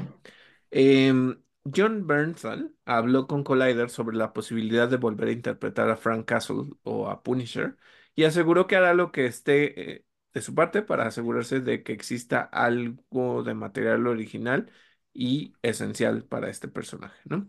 Em, A propósito, y digo ahorita lo conecto, eh, Tatiana Maslany habló de- en una transmisión en Twitch sobre el posible futuro de la serie She-Hulk. Reveló a modo de broma que no cree que haya una segunda temporada, eh, dado que eh, pues reventaron el presupuesto de la primera y Disney, pues con gusto, o sea, como que dijo, no, gracias, ¿sabes? Em, otra cosa, de acuerdo con The Hollywood Reporter, Daredevil Born Again no tendrá 18 episodios por temporada como se había previsto.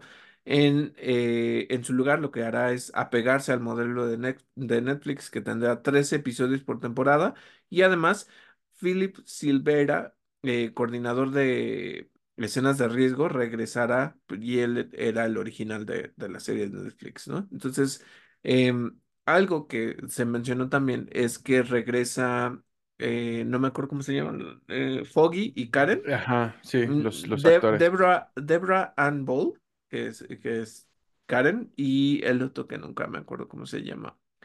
Este, perdóname, actor que no recuerdo. Sí, yo Este, tampoco. entonces, lo que dijeron, y es algo que además, eh, como que dijo Vincent Onofrio a propósito de, de su participación en Echo, es que eh, pues ya se decidió que se tienen que apegar a lo que sucede. ya habíamos hablado del canon de las series de Netflix. Ahora es, ah, ya la receta es apéguense a esto. Incluso, eh, pues tienen que, eh, se está hablando de que se va a construir más la historia de Echo. Ahorita hablo en, nuestra reseña sobre Echo. Entonces es un poquito esto lo que van a hacer. Eh, eh, ¿qué más les cuento? Ya pasando a noticias de DC. Anya Chalotra, eh, que es Yennefer en The Witcher, se unió al cast de Creature Commandos en el papel de la diosa Circe. Eh, tiene sentido, ¿eh? Que los Creature Commandos se vayan a enfrentar a hombres animal, a hombres bestia. Em, Circe es un personaje de la Mujer Maravilla, no significa que tenga que salir la Mujer Maravilla, o sea, simplemente la sacaron de ahí, es una diosa. Em, y nada, o sea, se me hizo como, ah, pues sí, sí, sí, se me hace que tiene sentido. Lo que sí es que Anya Chalotra ya se ganó como este, este papel de, de hechicera sexy, ¿no? Ok. Te, te diría que coincido, pero es que no lo ubico. Este, Sí, o sí, sea, es que así nunca. es, así es Yennefer. Lo que le falta a Yennefer es convertir a la gente en animales, pues sí. que es lo que hace Circe todo el tiempo. Otra cosa que tienen que saber es que Rachel Brosnahan, quien interpretará a Lois Lane en Superman Legacy, eh, de James Gunn, reveló que ya tenemos, o sea, eh, lo que ya temíamos, más bien, que la película tendrá sentido del humor. Ajá, suena a que somos unos amargados. No, hemos dicho muchas veces que, que James Gunn lo que tiende a hacer es a, a pendejizar a los personajes. Y tiene al linterna verde más pendejo de todos, que es Guy Gardner. Eh, y tiene un chingo de personajes alrededor que seguramente van a estar como en, situaciones así como chistosonas. Y ahora, gracias a Rachel Brosnahan, pues probablemente hasta el propio Superman vaya a estar como haciendo tonterías, ¿no? Igual y la, la fórmula le funciona, no lo sé, pero no es lo que yo esperaría ver.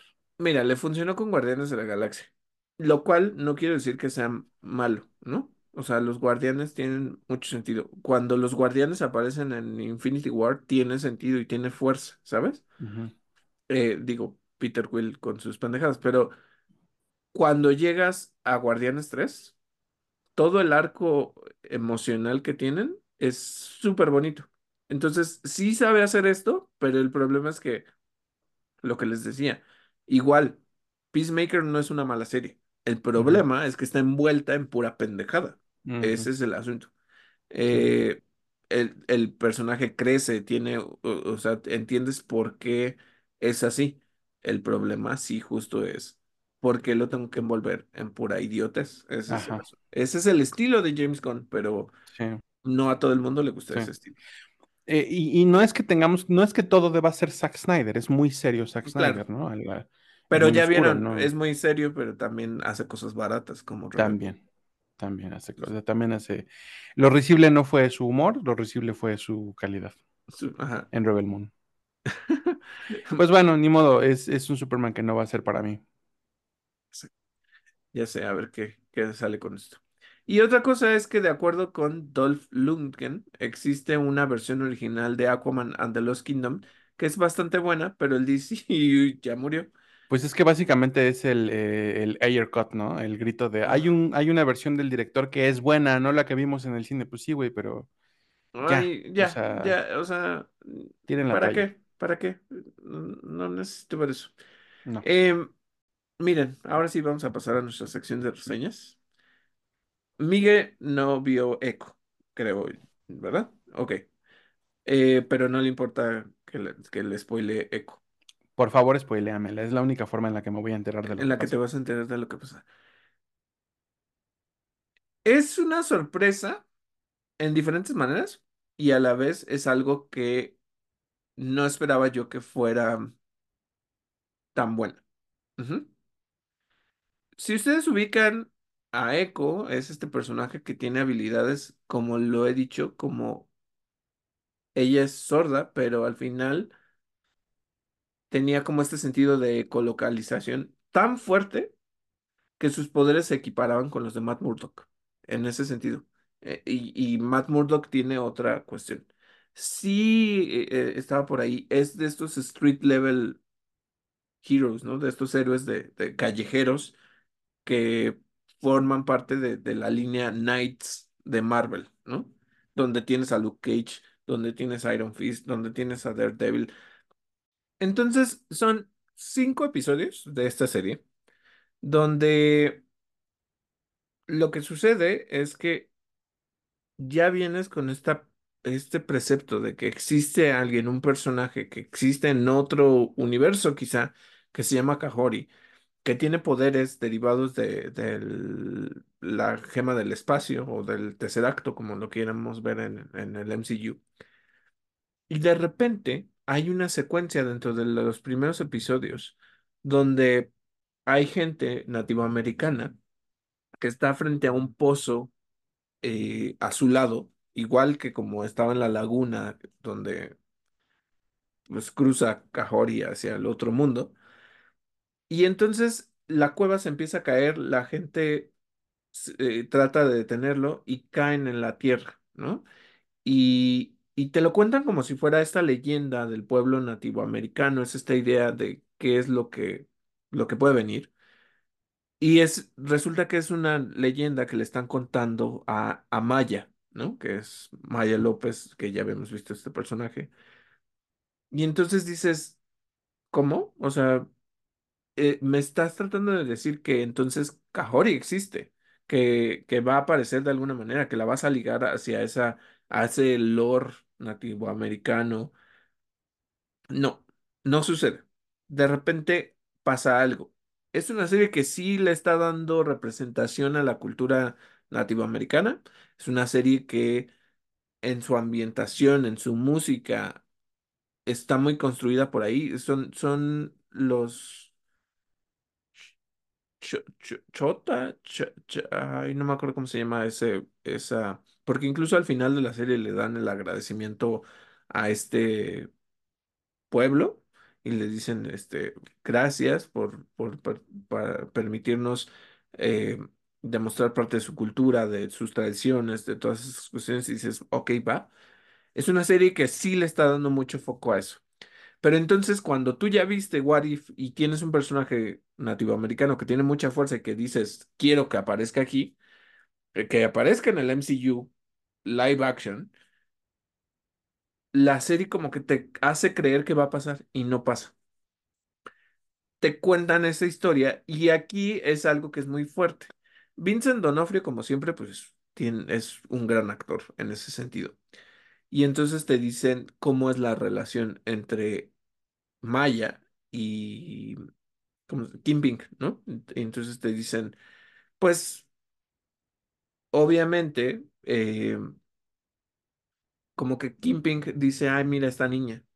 Y sí, la padrina, el papá todavía estaba vivo, ¿no? Entonces la padrina, y resulta que un día, en, en una de las escenas que mostraron dentro del tráiler, pero digo, esto ya es spoiler alert, ya, ya viene como completa toda la información.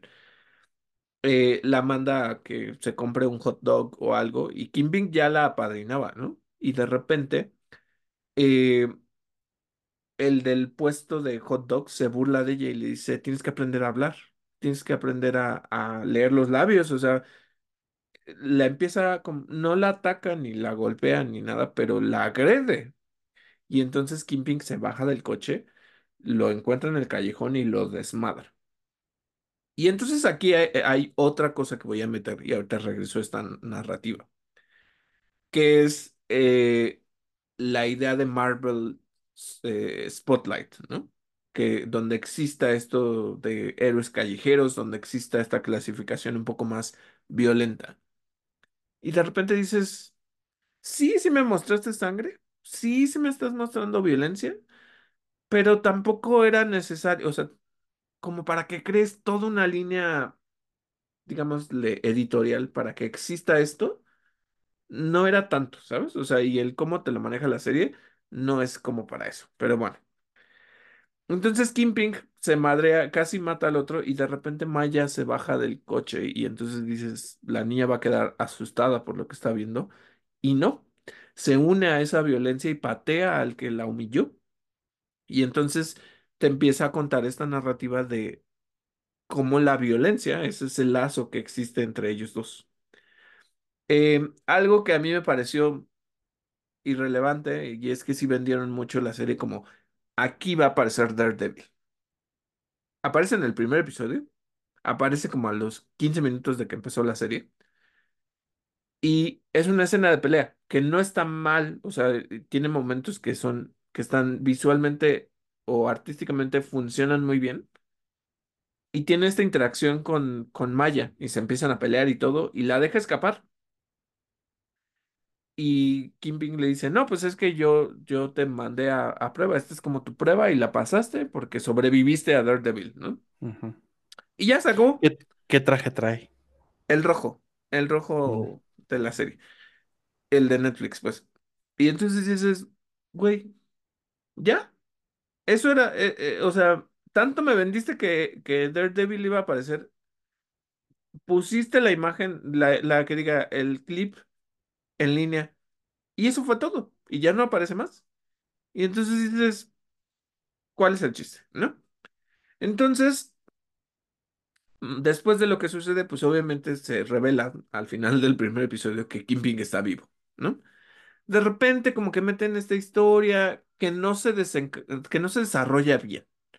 ¿Por qué? Porque te están diciendo que hay un, un vacío en el poder porque Kingpin se murió supuestamente.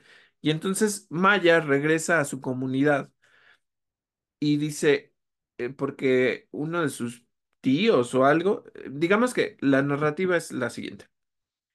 Maya eh, es hija de, de una chica que proviene específicamente de, de esta comunidad nativa americana y su papá que es, yo creo, México-americano, pro- probablemente digo, que son los López. Y entonces la abuelita, que se llama Chula, que, que proviene de esos nombres, pues, o todo el mundo le dice Chula, pero bueno.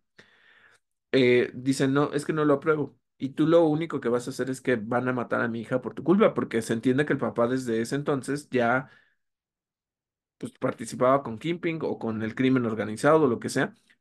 Y entonces la mamá, un día están sus prima, su prima, co- con la que se lleva muy bien, y le dice, es que hay que ir a comprar algo a la tienda. Y entonces se van en el coche y resulta que le cortaron los frenos a la mamá. La mamá se muere y Maya pierde la pierna en ese evento, ¿no? Porque se le entierra un metal y pues ya.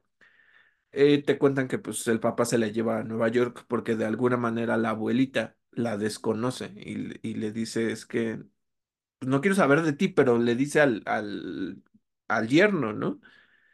Y entonces se van y, y es- existe esta relación con Kimping y todo, y te digo, entonces regresa Maya aquí y, y con sus conocidos, con su tío o con quien fuera, le piden que la ayude y, todas estas cuestiones. Y entonces de repente te dicen, no, es que ella dice, tiene, ¿por qué no puede haber, en lugar de un rey, una reina del crimen? ¿No?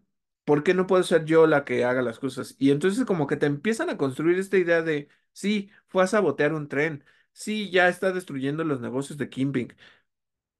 Y de repente eso ya queda de lado. ¿Por qué? Porque eh, según resulta que Kingpin está vivo, eh, levantan una recompensa por Maya y ahí había unos que pues, la quieren traicionar, que no existe ya esta relación con su abuelita, que ella no la quiere ver. Que la prima pues la extraña mucho, pero que Maya se está separando porque no quiere afectarla o que, que vayan y la maten. Y entonces de repente Kingpin aparece ya en el pueblo y le dice, ¿sabes qué? Estoy vivo. Y le dice, y no te culpo por, por quererme ah, matado, por, por haberme matado, no, no, no, no te culpo. Eso es lo que te lo reconozco, y, pero aquí vengo a darte una oportunidad. sí te doy el poder bajo mi manto, ¿no? Sí te lo doy, pero ven conmigo, regresa conmigo.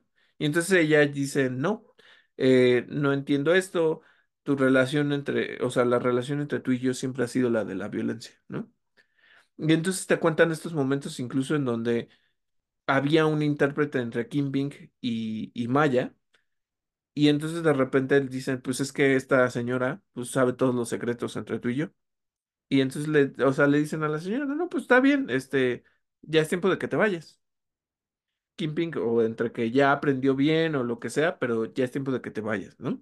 Y es otra de esas pruebas en donde matan a la señora porque sabía demasiado, ¿no? Y te demuestran que Maya no se inmuta en ese sentido por, por la violencia. Y luego entre las escenas te van contando esta historia de esos nativoamericanos y por eso dices, güey, no mames, es, es, la, es el pueblo de, de Cahori, ¿no? Las van a traer. Y entonces te cuentan sobre los, bueno, los Light Riders o algo así como estas, eh, como en el viejo este, y que de nuevo es otra antepasada de Maya, que era muy buena como ¿cómo es? Marksmanship, como de tiro o como de puntería. Y Como entonces, eh, ajá, ella se une, se quiere unir y le dicen, no, porque eres mujer. No se puede. Solo los hombres pueden hacer. Y entonces ella, eh, tras un ataque de alguien que va y ataca a la comunidad, lo salva, ¿no? Y entonces la reconocen. Y luego te cuentan otra historia de otros que participaban en un juego, que no entendí bien cuáles eran las reglas y te enseñan otro valor de la comunidad que es como no la perseverancia, sino la táctica, ¿no? Y entonces te van soltando como estas ideas hasta que se desencadena que la mamá tenía unos poderes que se que era como ese símbolo de la espiral que tenían todos, que era esa laguna de donde provienen. Y te empiezan a contar sobre una antepasada que se llama Chafa. Y, y uno en México te puedes reír porque dices, ay, y Entre Chafa. chula y chafa, Chafa. ajá, Y sí. entre chula y chafa, pues bueno, chafa algo porque no, tenía como otro añadido. Y te dicen que chafa es la que, la que salió de eso y que su pueblo y que tenían poderes y, y todas estas cuestiones. Y entonces te hacen, te, te explican que la mamá tenía poderes curativos. Entonces, pues la niña que jugando, pues mata a un pájaro y le dice, bueno, no lo mata, pero pues lo deja mal. Y le dice, ¿lo puedes curar? Sí, pero tienes que ser consciente de las cosas, ¿no? Y entonces te empiezan a contar como toda esta narrativa y te digo, Kim Ping regresa y le dice, te ofrezco el reino. Y ella le dice, no lo quiero. Y se va. Y entonces cree que Kim Ping, pues, la va a respetar y va a decir, no, está bien, este, esa fue tu decisión, está bien. Obviamente Kim Ping, pues lo primero que hace es ir a perseguir a la familia, ¿no? Eh, hay un personaje de alivio cómico, como siempre. Es- te cuentan esa relación que cuando se murió la hija, entre el abuelito y la mamá, eh, entre Chula y, su esposo, pues se separaron, que el esposo la sigue queriendo, que el esposo ayuda a Maya porque eh, de lo del tren, pues se le jode la pierna y le hace una pierna y todas estas cuestiones. Pero te siguen diciendo que no han conectado ellas, ¿no? Y entonces de repente Echo empieza a tener estas visiones de todas estas mujeres que han hecho algo por su comunidad. Y entonces le dice, ve a- eh, le da como un ataque, pues, y, porque está teniendo estas visiones, y le dice, ve a ver a tu abuela. Ella sabe. Y te cuentan ya entonces cuál fue ese quiebre de la relación de la abuelita con, con, con Echo, ¿no? O con Maya. Te dice, la abuela dice, es que me dolía mucho ver en tu cara a mi hija. y mi hija se murió y entonces le, e- Echo le dice, es que básicamente tú me desconociste, no quisiste tener nada más conmigo, entonces ¿por qué, por qué actúas así, no? Y entonces le dice, pero es que lo hice por eso, por mi dolor, porque no podía, o sea, me quitaron a mi hija y entonces pues lo único que veía en ti era a mi hija, ¿no? Y a tu papá pues obviamente pues ni lo quería ver, ¿no? Pero, pero eso, entonces Maya se va muy enojada y le dice, es que ¿qué estoy viendo? Es que estás viendo las resonancias del pasado, de nuestras, de las generaciones y todas estas cuestiones. Todavía no sueltan el eco, ¿no? Pero estás viendo estas cosas. Y entonces dice ella, ok, ya entendí. pero como que se hace la loca y ya. Se, se trata de regresar a Nueva York independientemente, ya rechaza a Kingpin, Kingpin llama y dice, ¿ya viene para acá? No, ya se fue. Y entonces dice, no, pues voy a ir por la abuelita y voy a ir por la prima. Que de por sí te digo, de repente, pues la recompensa, alguien va y las captura y entonces Echo se vuelve casi casi MacGyver porque hace un arma ahí de la nada y libera a la prima y le dice, ya vete y no sé qué tanto. Y te digo, entonces resulta que Kingpin, ah, va a haber un festival nativo americano ahí y manda a los matones. Ya había secuestrado a la abuelita. De repente, como que le dicen, no, es que algo está pasando, ve a ver, y se regresa a la casa y ve a la mamá eh, como espíritu porque pues, la mamá está muerta, ¿no? Y entonces la mamá le dice, es que este es el eco de nuestras generaciones y de todas esas mujeres, desde Chafa hasta ti que están surgiendo, ¿no? Y la abuelita también le, le cuenta que resulta que tuvo un parto muy difícil, que en el hospital no la pudieron atender y entonces la abuelita, pues, como no le rezó, pues, pero como que confió en sus antepasados y le pidió a Chafa que la ayudara. Entonces, pues es por eso que la hija tiene esos poderes y, y toda esta cuestión, ¿no? Y entonces ya, bueno, el desenlace se da muy rápido porque ya en el quinto episodio como que de repente la serie empieza muy lenta, te empieza a querer contar estas relaciones y es, es aburrida hasta cierto punto. Y luego sucede algo y el final se pone bueno, que es, que ese es el asunto. Resulta que no, no sale Kahori. N- No tiene nada que ver con Kahori. es este linaje desde Chafa, que era la, la que sale. No te explican qué poderes tenía, o sea, no te explican qué poderes tenían ni de dónde salieron, si eran de otra dimensión, como por ejemplo en Shang-Chi que te dicen que hay otra dimensión donde viven este pueblo y la dragona y la chingada, acá no te dice de dónde salen. Pero llegaron, era verdad la leyenda, tienen poderes y solo las mujeres lo traspasan, ¿no? Y entonces eh, Kingpin pues, le dice, ya secuestré a tu abuelita y si no, como no te quieres unir, pues te voy a quitar todo lo que amas. Y entonces Echo pues se trata de meter ya con el traje mm, pues, nativo americano que le dieron, que es básicamente su traje de Marvel, que no es el mismo que tiene en los cómics, ¿eh? Pero bueno, entonces se mete y, y todo y se infiltra y llega con él y Kingpin le dice, los voy a matar. Y entonces las voces le dicen, es que tienes que aceptar estas generaciones y los poderes de estas generaciones y dejar que pase a través de ti. Bueno, pues aquí viene algo que es interesante y a la vez como que dices, está cagado. Usa sus poderes y como que avienta a la gente que estaba, que le estaba disparando, bueno, que le estaba apuntando.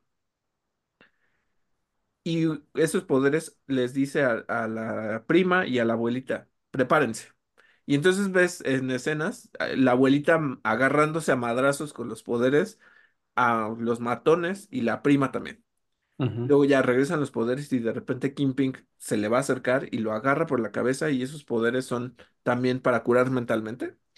Y lo lleva a esa escena en donde te muestran, porque Kingpin incluso le dice es que te voy a dar algo que es muy preciado para mí. Y es el martillo con, que- con el que mató a su papá.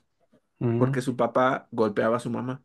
Y entonces la única forma de escapar era, y ayudar a su mamá, era matarlo, ¿no? Y entonces ahí es donde hablan de ese ciclo de violencia, de cómo continúa. Entonces Echo le dice, yo ya estoy haciendo las paces con esto, yo ya no quiero ser una violenta.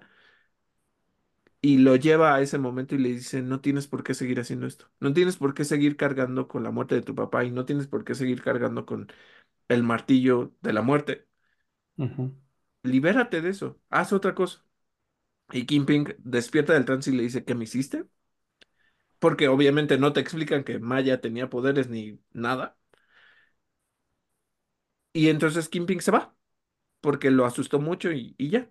Y entonces resulta y le dan este final bonito y yo sé que dijimos ahorita en las noticias que lo que quieren es construirle esta historia a Maya López y seguir construyendo.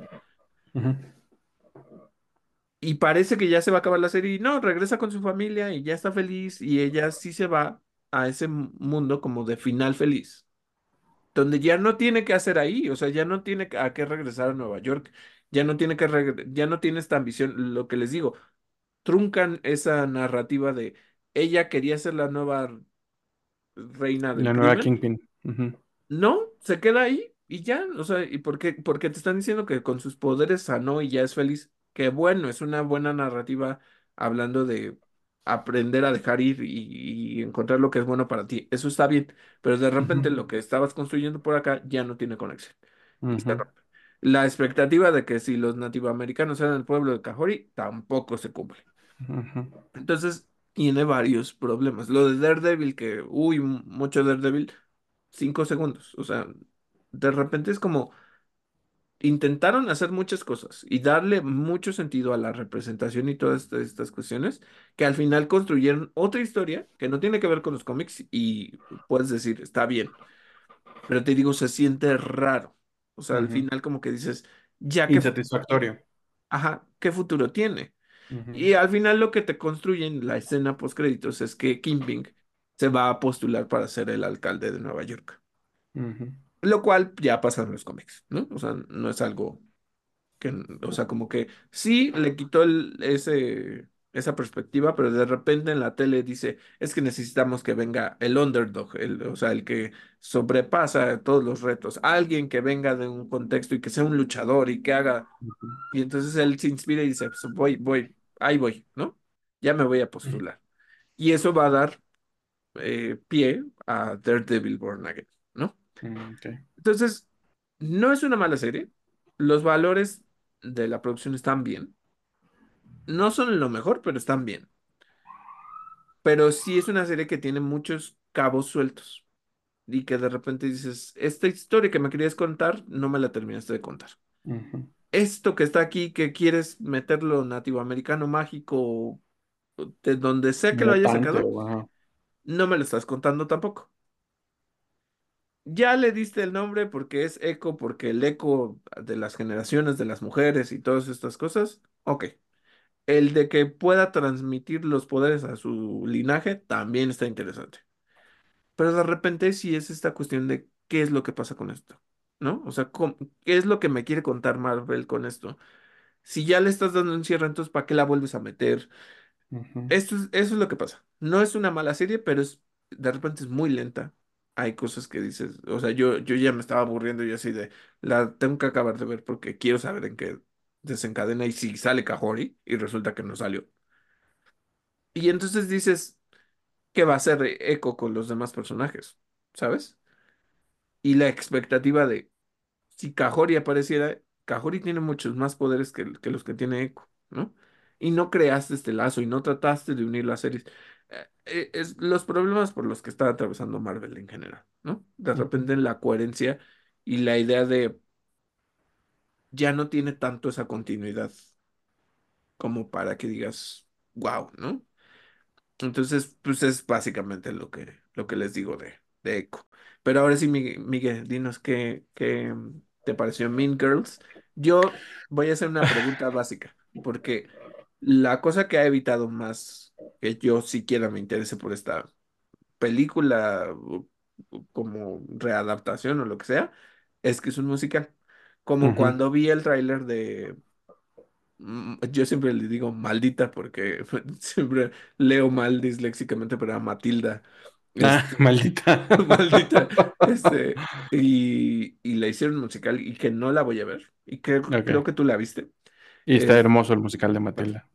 dime qué sucede con Mean Girls, eh, musical o no.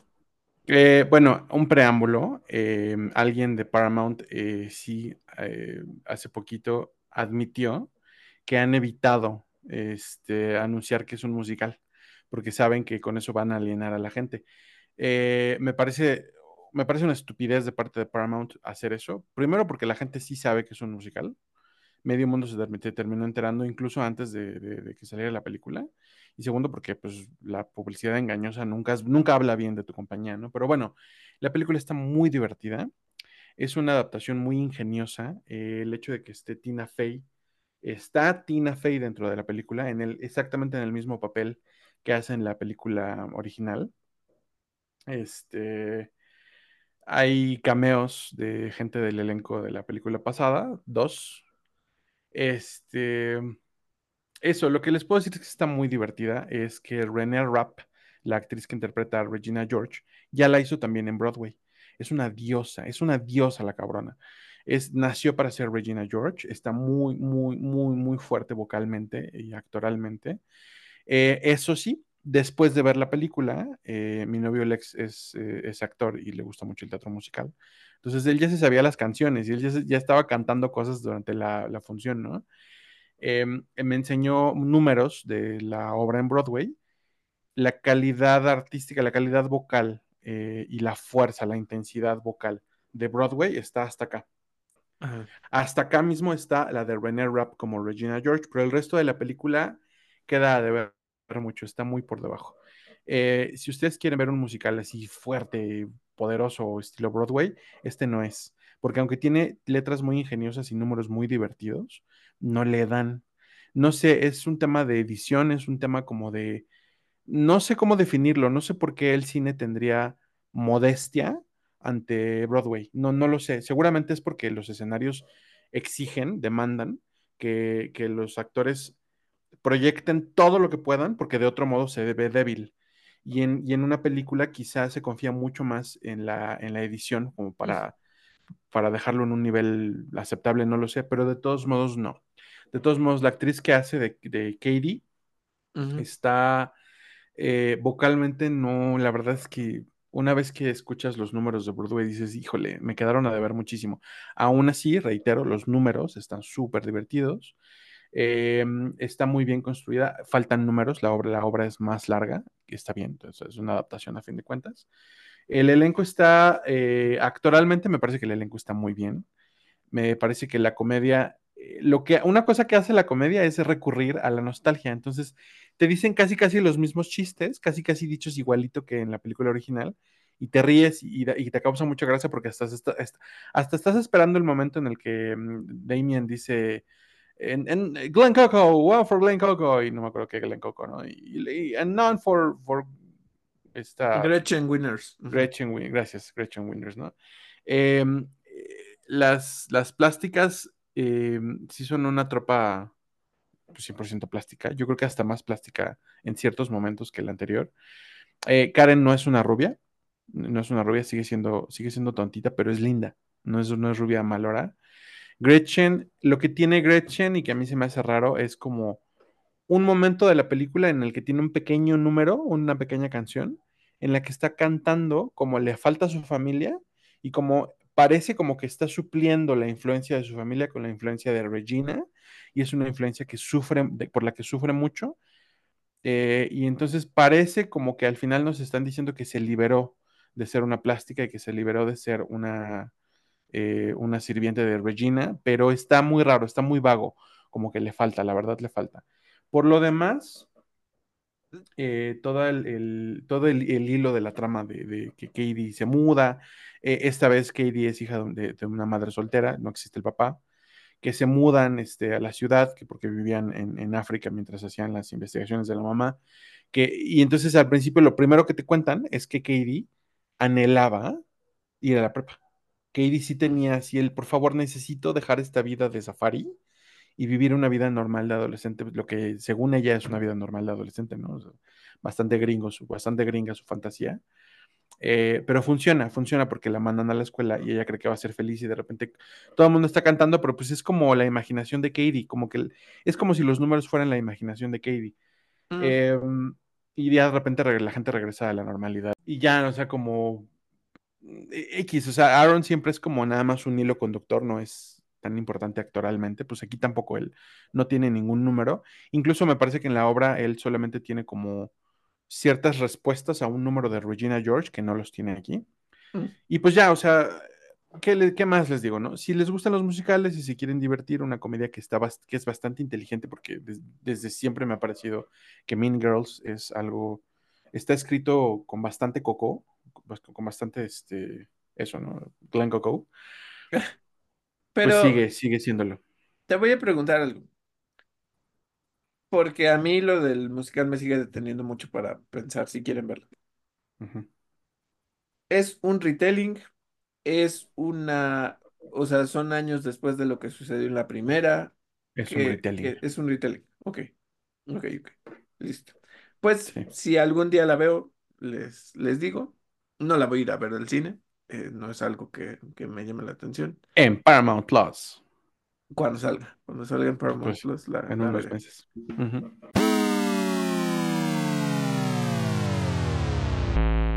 Y pues bueno, eso fue todo por nuestro episodio de hoy. Esperamos que les haya gustado. Recuerden que pueden encontrarnos en plataformas como Overcast, Google Podcast, Apple Podcast, Spotify y también en YouTube. Yo soy David Cervantes. Y yo soy Miguel Covarrubias y esto fue Interactor.